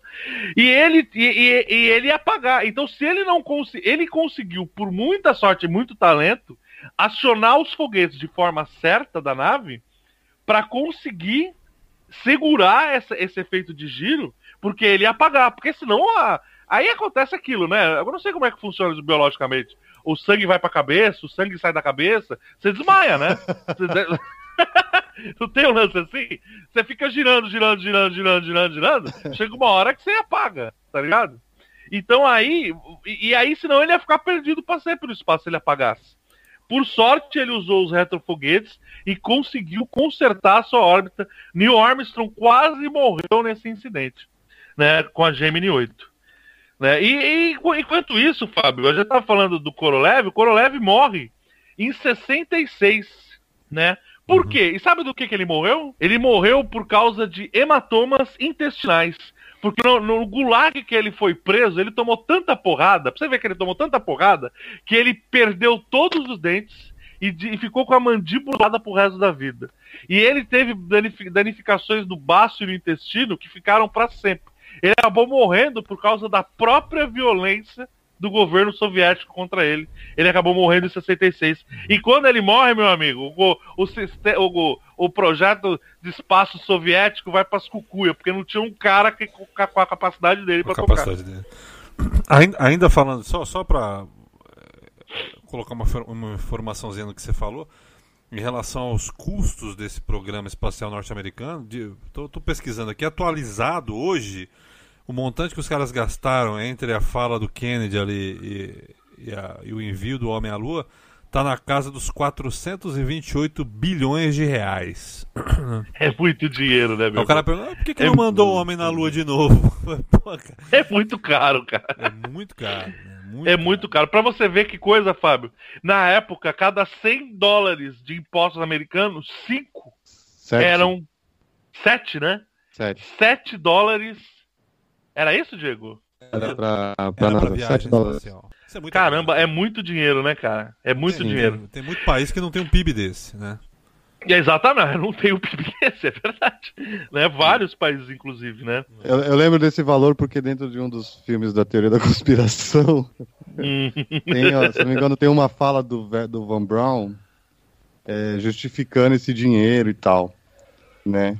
E ele fala que 7 dólares é um filme que os americanos terão de volta para assistir, entendeu? E aí os Hum, conspirações, conspiracionistas falam, ah, um filme, então é verdade. Ah, pegamos farsa." você! Ah, te peguei! Entendeu? É, é. Cara, esse é o filme mais caro da história É. da humanidade, Mas cara.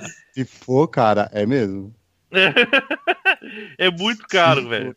E aí, vamos falar da chegada na Lua mesmo, em si? Projeto Apollo.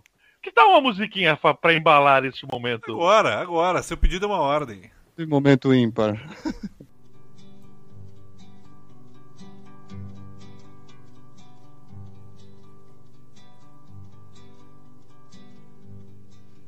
Quando eu me encontrava preso na cela de uma cadeia, foi que eu vi pela primeira vez as tais fotografias em que apareces inteira, porém lá não estavas nua e sim coberta de nuvens, terra. Isso, isso, isso. Vamos caminhando, vamos caminhando. Vamos falar agora do Projeto Apolo. Projeto Apolo. Diegão, que, que foi o Projeto Apolo que mudou a história da humanidade? Mudou mesmo. Eu sei que você sabe, eu sei que você sabe. Será, será que mudou? o programa Apollo, ele foi um programa de, de exploração espacial criado pela NASA, né? É, com o intuito de levar o homem à Lua e trazê-lo de volta com segurança à sua casinha, à sua família, né? À, à sua terra natal.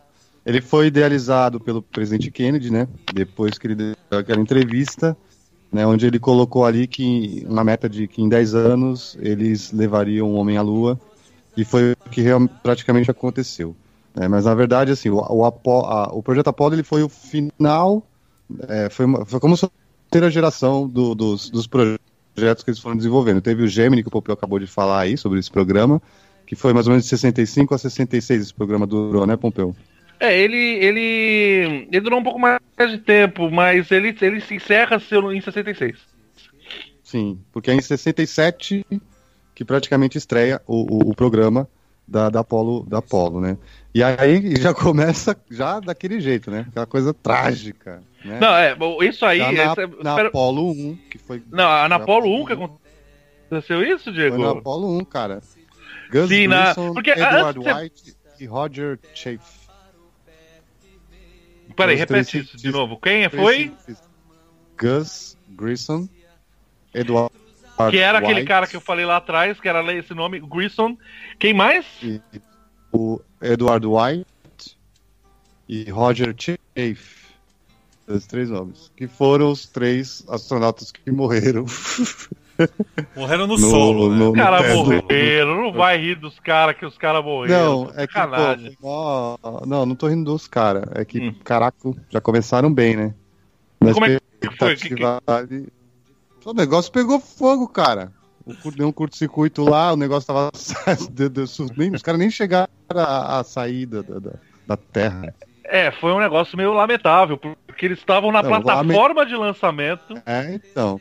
Não, isso Ah. foi, foi meio chocante, né? Você tem, você tem cenas do- do- dos documentários aí da agência espacial da, da NASA. Na hora, os caras com cara de tipo. Puta merda. Assim, um, um Aí silêncio, aí todo mundo aí- com cara de. É, Deu merda.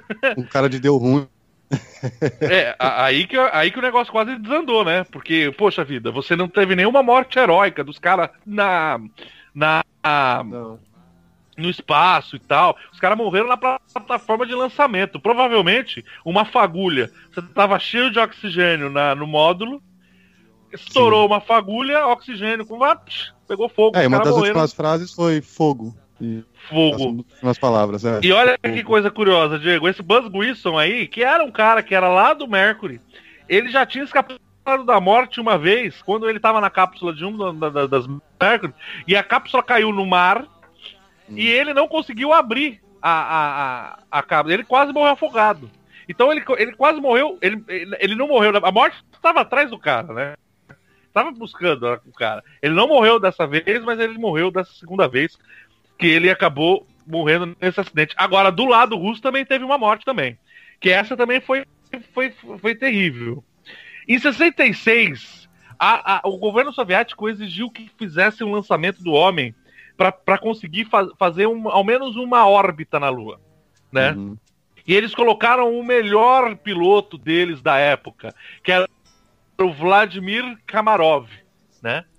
Ele foi, ele esse cosmonauta, lembrando que na Rússia é cosmonauta, na, na nos Estados Unidos é astronauta. Eu não sei, agora vai ter o programa indiano vai estar no espaço aí, não sei se vai ser indonauta, eu não sei o que, que é. Vishnauta, né, Diego? Você que manja aí. é, Vaishnauta, né? Vaishnauta. Vaishnauta. É, é, é Krishnauta, né? Vai saber. É Shivanauta, né? Shiva- e, e- e aí você tem- Brahmanauta. Brahmanauta. Brahmanauta é bom, hein? Viu? A gente tinha aí né, em 66 para comemorar os 50 anos, né, do da a- eu não sei se era necessariamente se era da Revolução Russa ou se era do, do, da- do aniversário do Lenin. Eles queriam e aí o Yuri Gagarin, Fábio, o que que o Yuri Gagarin fez? O Yuri Gagarin ele fez um memorando interno dizendo que o projeto da nave que eles iam lançar estava absolutamente errado e que esse projeto e que essa nave não tinha a menor condição de dar certo, que ela era mandar o cara para morte. A missão, o Kamarov foi mandado para missão e ele foi meio que mandado para morrer. Então ele ele teve vários problemas. Né? Lembra que a gente só sabe disso agora, né? A gente sabe de tudo isso agora, porque na época ninguém sabia disso, né? A, ele teve diversos problemas dentro da nave, cheio de problemas. Só que ele era um piloto extremamente competente, ele conseguiu contornar. E quando ele reentrou na atmosfera, ele morreu por causa do paraquedas que não abriu. Ah, E ele explodiu por uma bobagem. Que o paraquedas emperrou e ele explodiu. Enquanto ele estava caindo, ele ficou xingando no controle da missão todo mundo lá dentro. Ele amaldiçoando todo mundo. É sério. Ele ficou amaldiçoando todo mundo, seus filhos da bom, não sei o quê. E vocês me mandaram pra a morte, vocês são vão tudo inferno, não sei o quê. Ele amaldiçoou todo mundo. E você imagina esse esporro em russo, deve ser mais terrível ainda, né, cara? Ah, ó a coisa curi... Olha a coisa curiosa. Todo mundo que teve contato com o memorando que o Yuri Gagarin fez, ou sumiu, ou foi mandado pra, pra, pra, pra Sibéria. E o, Ou pra lua. é, e o Yuri Gagarin morreu pouco Misteriosamente. tempo depois, em 68.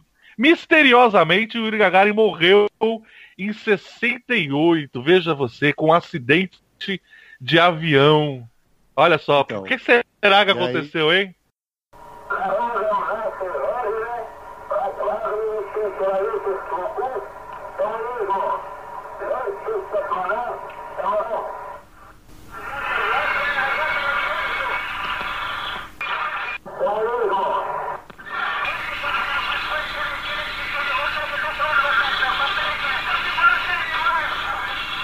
Depois do acidente que teve com a Apollo 1, a NASA ela, ela resolveu dar uma adiada nas missões tripuladas, né? E aí foi trabalhando só em missões no. Oito foi que eles voltaram com uma nova excursão pela órbita da Terra com uma aeronave tripulada, a Apollo 7. E, Mas Diego, ela não hein? tinha. Oi. Diga. Ela não tinha como destino na Lua ainda. Era só para realizar alguns estudos de viabilidade, né? E, Diego, não tem como a gente falar da Apollo se não falar da- do inacreditável, do gigantesco, do Hum. incrivelmente grande Saturn V, que é o foguete que levava, que era da missão Apollo, né? Porque É. a, a, a, a, a, a, a cápsula do, do, do que vai o astronauta é só a ponta do lápis, o resto Uhum. é maior parte combustível. O Saturn V, Fábio, é o maior foguete já feito na história da humanidade. Que isso? Nunca ele foi feito um foguete tão grande. Ele tinha 110 metros de altura, o que equivale a 30 andares. Ele tinha cinco motores F1. Ele tinha, ele tinha uma, é, é, a primeiro, ele tinha é, cinco, cinco motores, por isso que era Saturn V, né? Ele tinha cinco motores F1. Ele era, ele tinha várias é, partes de combustíveis, ele era combustível.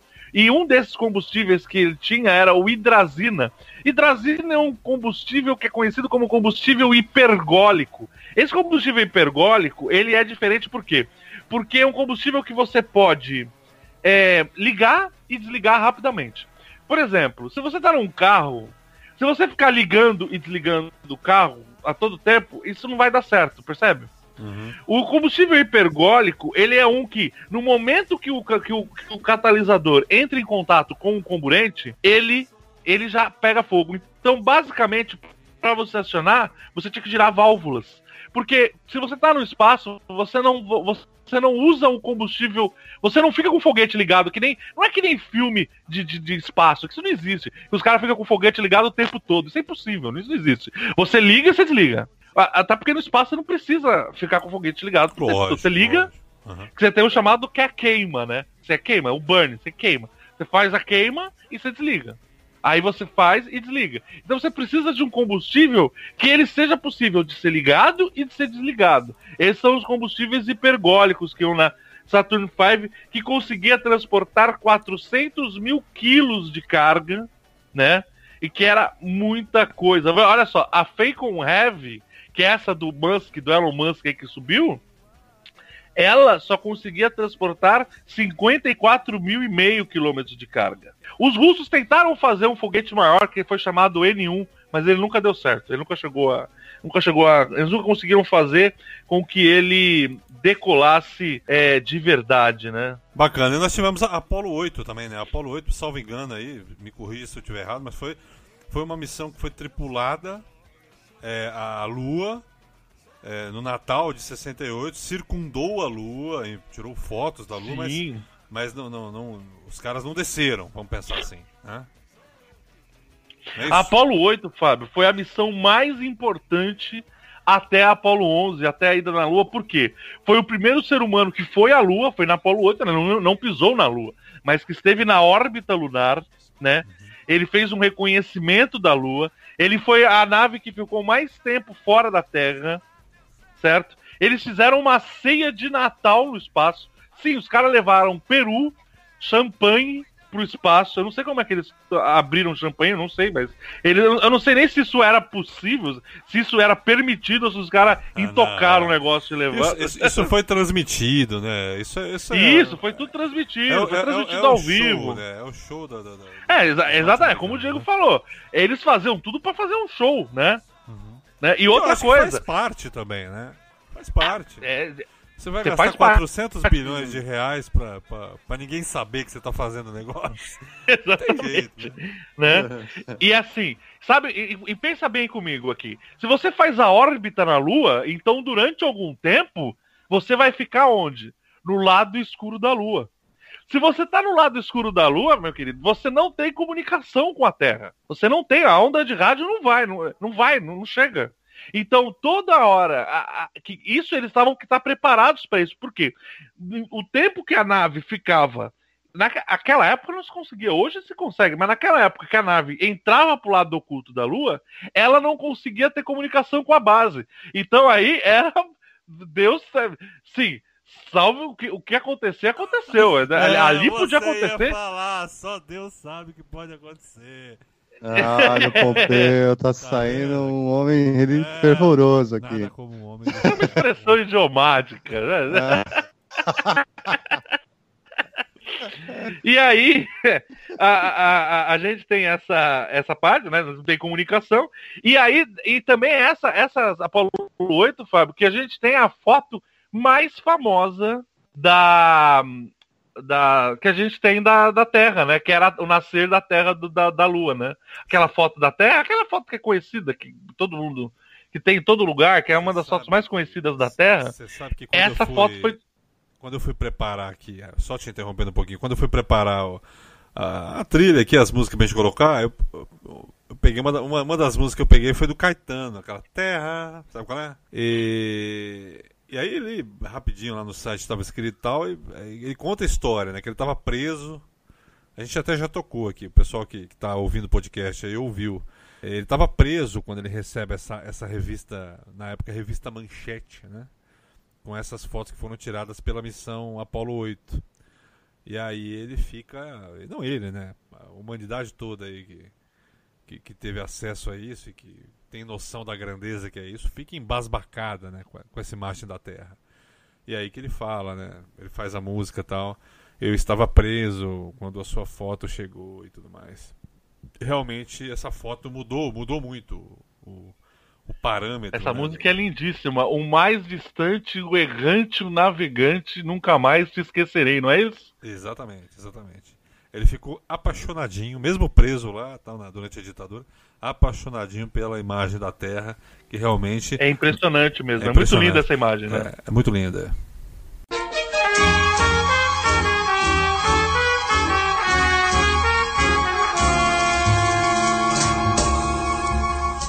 Quando eu me pergunto se você existe mesmo amor, entro logo em órbita no espaço de mim mesmo amor.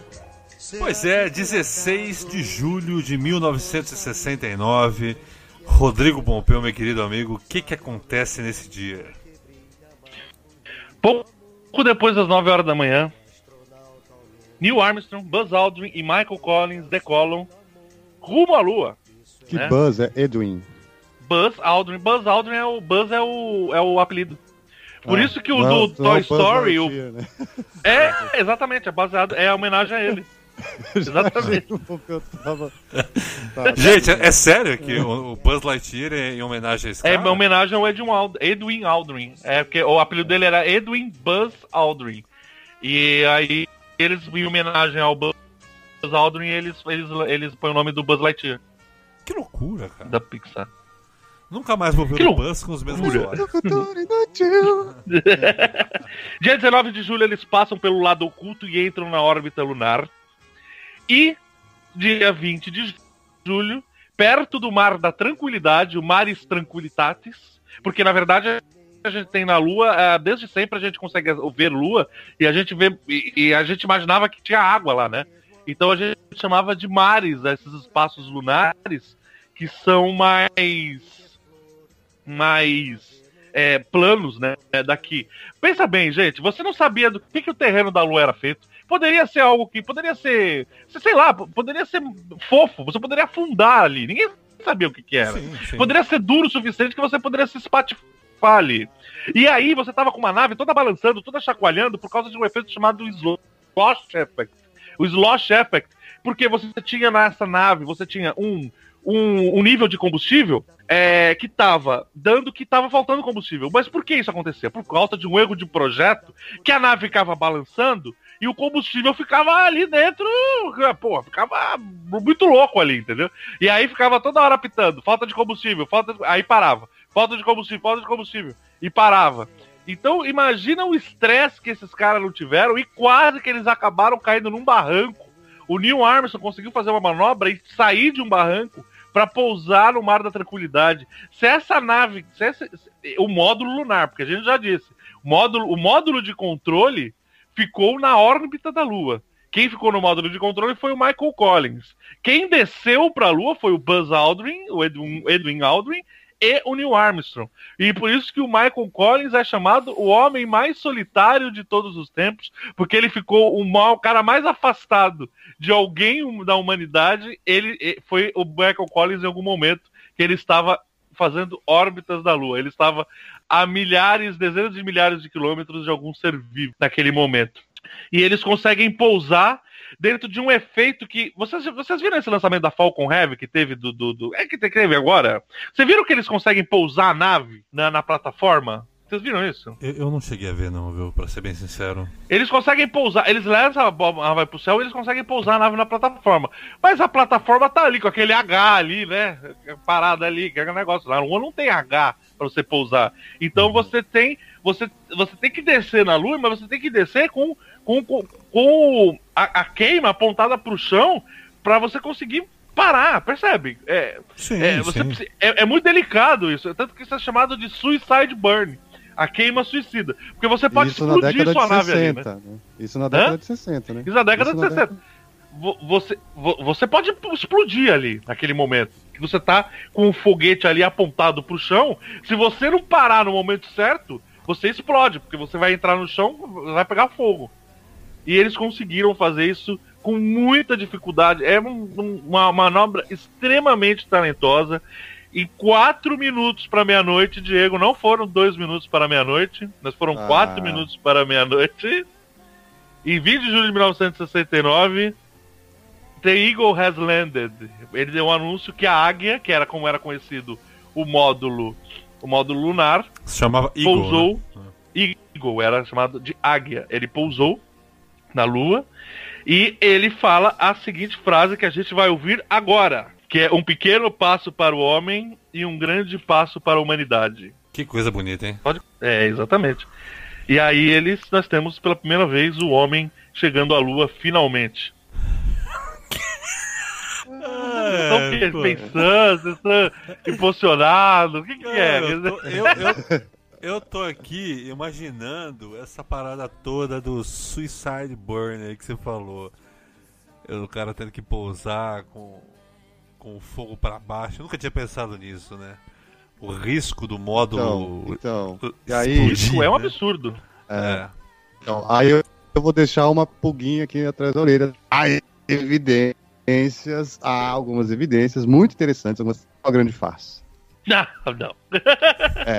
É, não, Não, não é há, não há. acreditar. Eu tô tentando não acreditar, mas assim, cara, essa do fogo é uma das principais que tem. Porque quando eles mostram a foto da nave lá, não existe resquício nenhum no solo de nada, nada. Nenhum, nenhum soprãozinho, nenhum risquinho, nenhuma queimadinha, não tem uma- nada. Na- Tá lisinho, o chão tá bonitinho. Não, é, eu sugiro. E só eu tem a- sugiro E aí, assim, Diga. Não, aí uma das, uma das, da- dos questionamentos é assim: se tem a- o pé do cara que pesa ali 50 quilos, a- o cara afundou o pé ali, foi uma coisa de louco. A- o- esse fogo todo, essa pressão toda, o peso da nave todo, não causou nada no solo. Não, Pera lá, veja bem, lá, a, pera lá, pera lá, a- Terra eu- na Lua. Eu tenho aqui, ó, olha aqui, tenho isso. Não, não há vestígios, essa é a teoria que você está apresentando. Não há vestígios de que o módulo lunar tenha mesmo pousado na Lua. A atuação de um propulsor para atenuar o pouso de um trambolho de 17 toneladas não aparece nas filmagens e o chão lunar não está queimado. Muito menos há marcas Nem- ou algo do tipo da região. né? Aí vem aqui com É a o que, o que eles palavra- alegam que isso fura até concreto. A pressão que tem dentro desse negócio, ela chega a perfurar até concreto, cara. Não, tudo bem. Agora vamos, vamos com a palavra É, aqui. O não, Ronilson- ok, ok, Ronilson ok. Pinheiro da ok. Silva, que é físico, que na sua dissertação de mestrado da Universidade Federal de Sergipe, explica que a combustão da mistura de hidrazina e tetróxido de nitrogênio produz uma É, substância incolor. Não havia como. não- como não havia ar em volta da nave, os gases espalharam-se rapidamente. Ou seja, nada de chamas visíveis. É. O mesmo vale para a ausência de É porque- crateras. Como não há ar, a parte Exatamente. do solo atingida pelos gases não se dispersou. A gravidade menor exige menos energia para a decolagem. Então, Exatamente. aí E aí você- coisa. Só por que causa aí do depois, combustível na hiperbólico Apollo- que eu falei então, antes, né? Então, então, só que aí na Apollo 17, nas outras duas últimas, eles dão uma corrigida nisso aí. Porque lá já tem. Porque é outro combustível que foi usado. ali. Entendeu? Então, É. peraí, mas. Cara, É diferente, foi outros, outro, outros, outros processos. Mas veja bem, não, eu acho que as as pessoas que duvidam que. químicas, cara. Eu acho que as pessoas que duvidam que o homem pousou na Lua deveriam ter os seus benefícios tecnológicos anulados a partir do momento da dúvida. Porque se não... Porque se você não acredita que o homem foi à Lua, você não tem- teria GPS hoje, por exemplo. Hoje você tem diversos micro-ondas, por exemplo. foi, Ok, ok. foi uma das Mas, tecnologias. mas que é, mas que é interessante e que se for real, também assim, só para tomar a frente ali de uma situação política, né, um, um teatro encenado só para tomar frente de uma situação política, isso é de se pensar também, porque Não, mas a, é a União. Soviética seria a primeira a denunciar, né? Diga-se de passagem, né? Então, a aí, União tem, aí tem um, é aí onde tem um, um ponto de interrogação que eu coloco. Não estou falando que eu acredito na conspiração, mas se, se foi desenvolvido esse tipo. Porque, cara, é muito engraçado. Você vê os caras falando, o Werner Von Braun, é, ele se une ao estu- o estúdio Disney. Olha que maluco isso. Aí os caras fazem o primeiro filme, falando sobre o foguete e, e sobre o projeto do foguete. E a Disney desenvolve esse filme. E aí o Von Braun vai lá fala do foguete. E aí ele fala de uma estação espacial, que é o projeto que eles estão desenvolvendo, tal, que é, que é muito legal, e que sai depois no filme do cara, do. do, do- como é que é o nome dele lá? Que os caras falam Do que fizeram? Kubrick. Do Kubrick. Sai no filme dele, igualzinho o projeto. Né? É muito louco isso. E aí, não, assim, era uma ideias que já estavam na, na mente e aí tem pessoas, coisas né? legais Né? da, da questão das rochas da Lua, né? Que o, o próprio Werner ele, ele foi para uma expedição na Antártida, onde ele recolheu alguns fragmentos de meteoritos que, tavam, que tinham caído lá, que eram muito parecidos com os que tinham na Lua, e que, na realidade, os fragmentos que, que os três astronautas trouxeram não trouxeram porra nenhuma, foi o Von Braun que já tinha esses de Não, e colocou trouxeram muita coisa, cara. Isso tem tudo à disposição aí. Muita coisa que eles trouxeram e deixaram muita coisa também. Aliás, você pode entrar em qualquer observatório Não, mas de deixaram, cidade. deixaram, mas também, mas também existe uma, uma coisa chamada assim, eles não dizem, eles não falam é, onde foi realizado essas coisas. Não, você Porque tem, a você desculpa, tem na- a na- desculpa deles, não, a desculpa deles é que é para preservar tanto as pegadas quanto a bandeira que tá lá. Então eles não, Não, podem você falar. tem, você, você, você não sabe se onde é que tá. Mas você, eles deixaram depois, mais tarde nas outras missões, eles deixaram vários retroprojetores, é, como se fossem retroprojetores.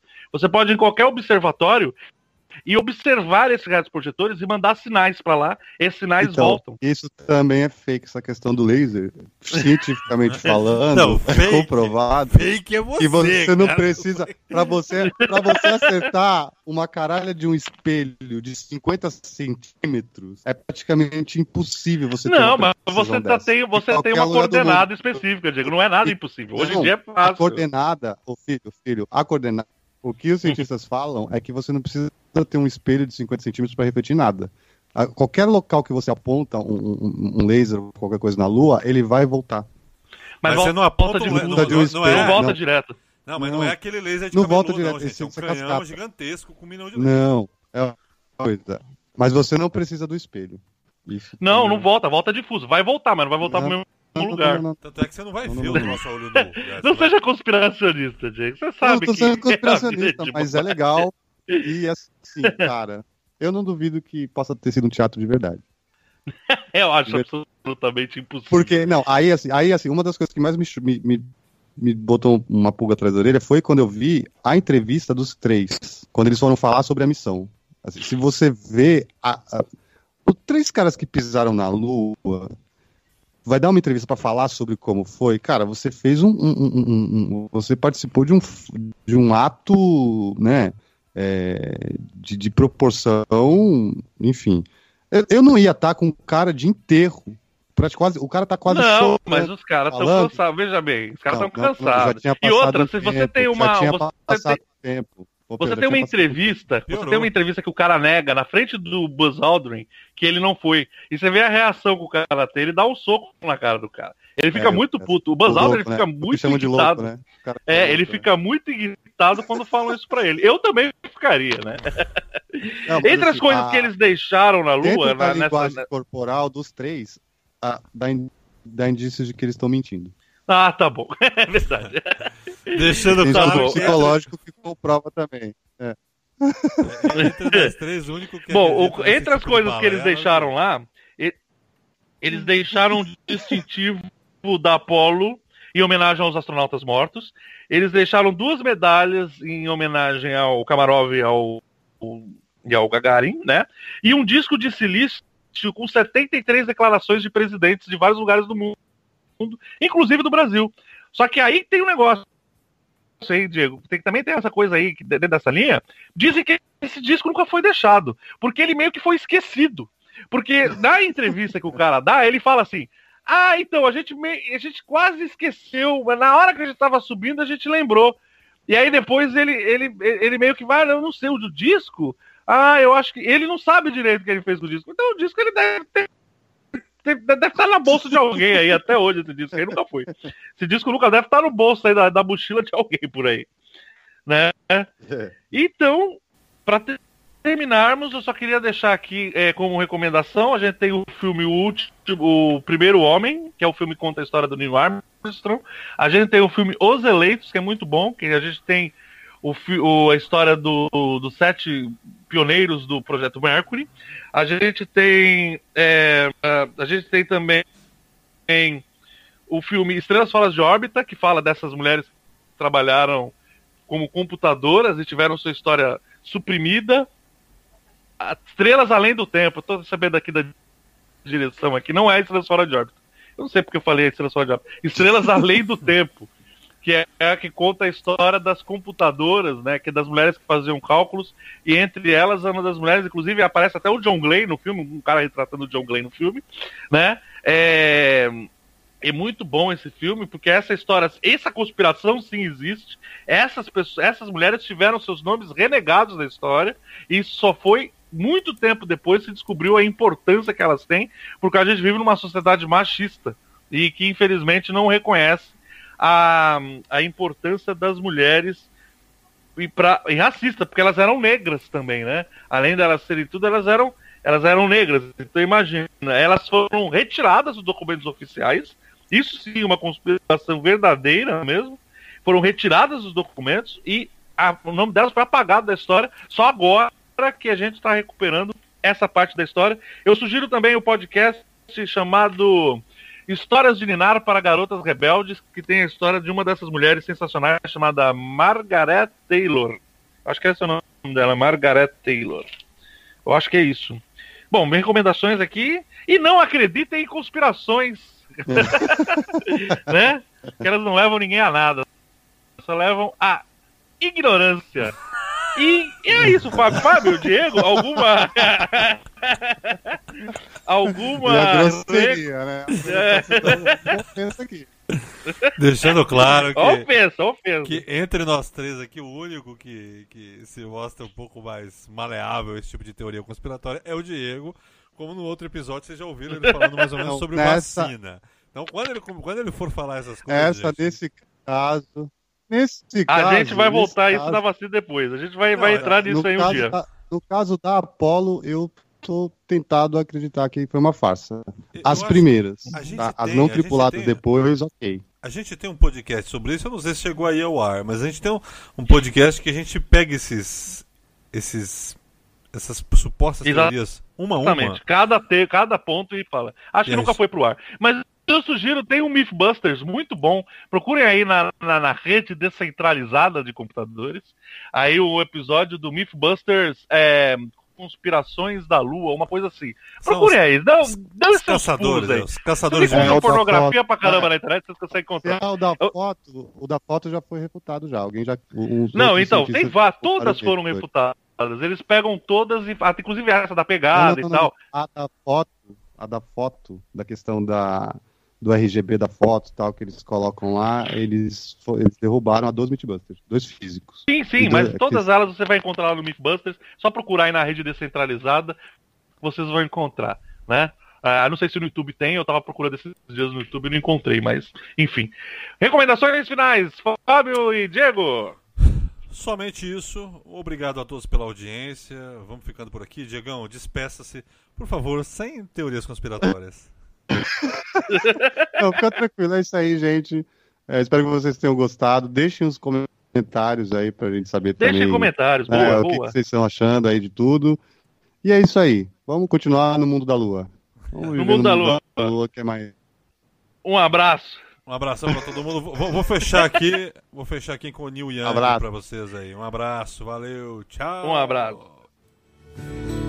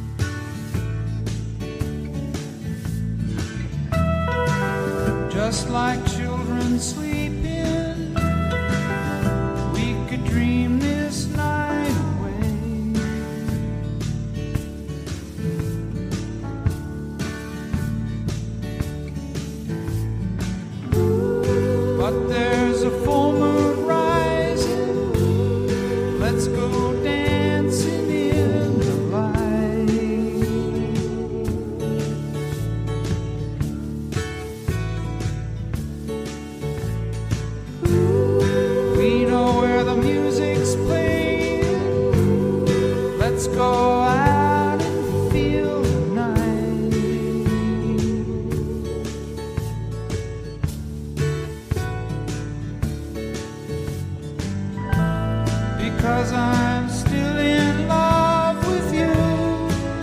I wanna see you dance again. Because I'm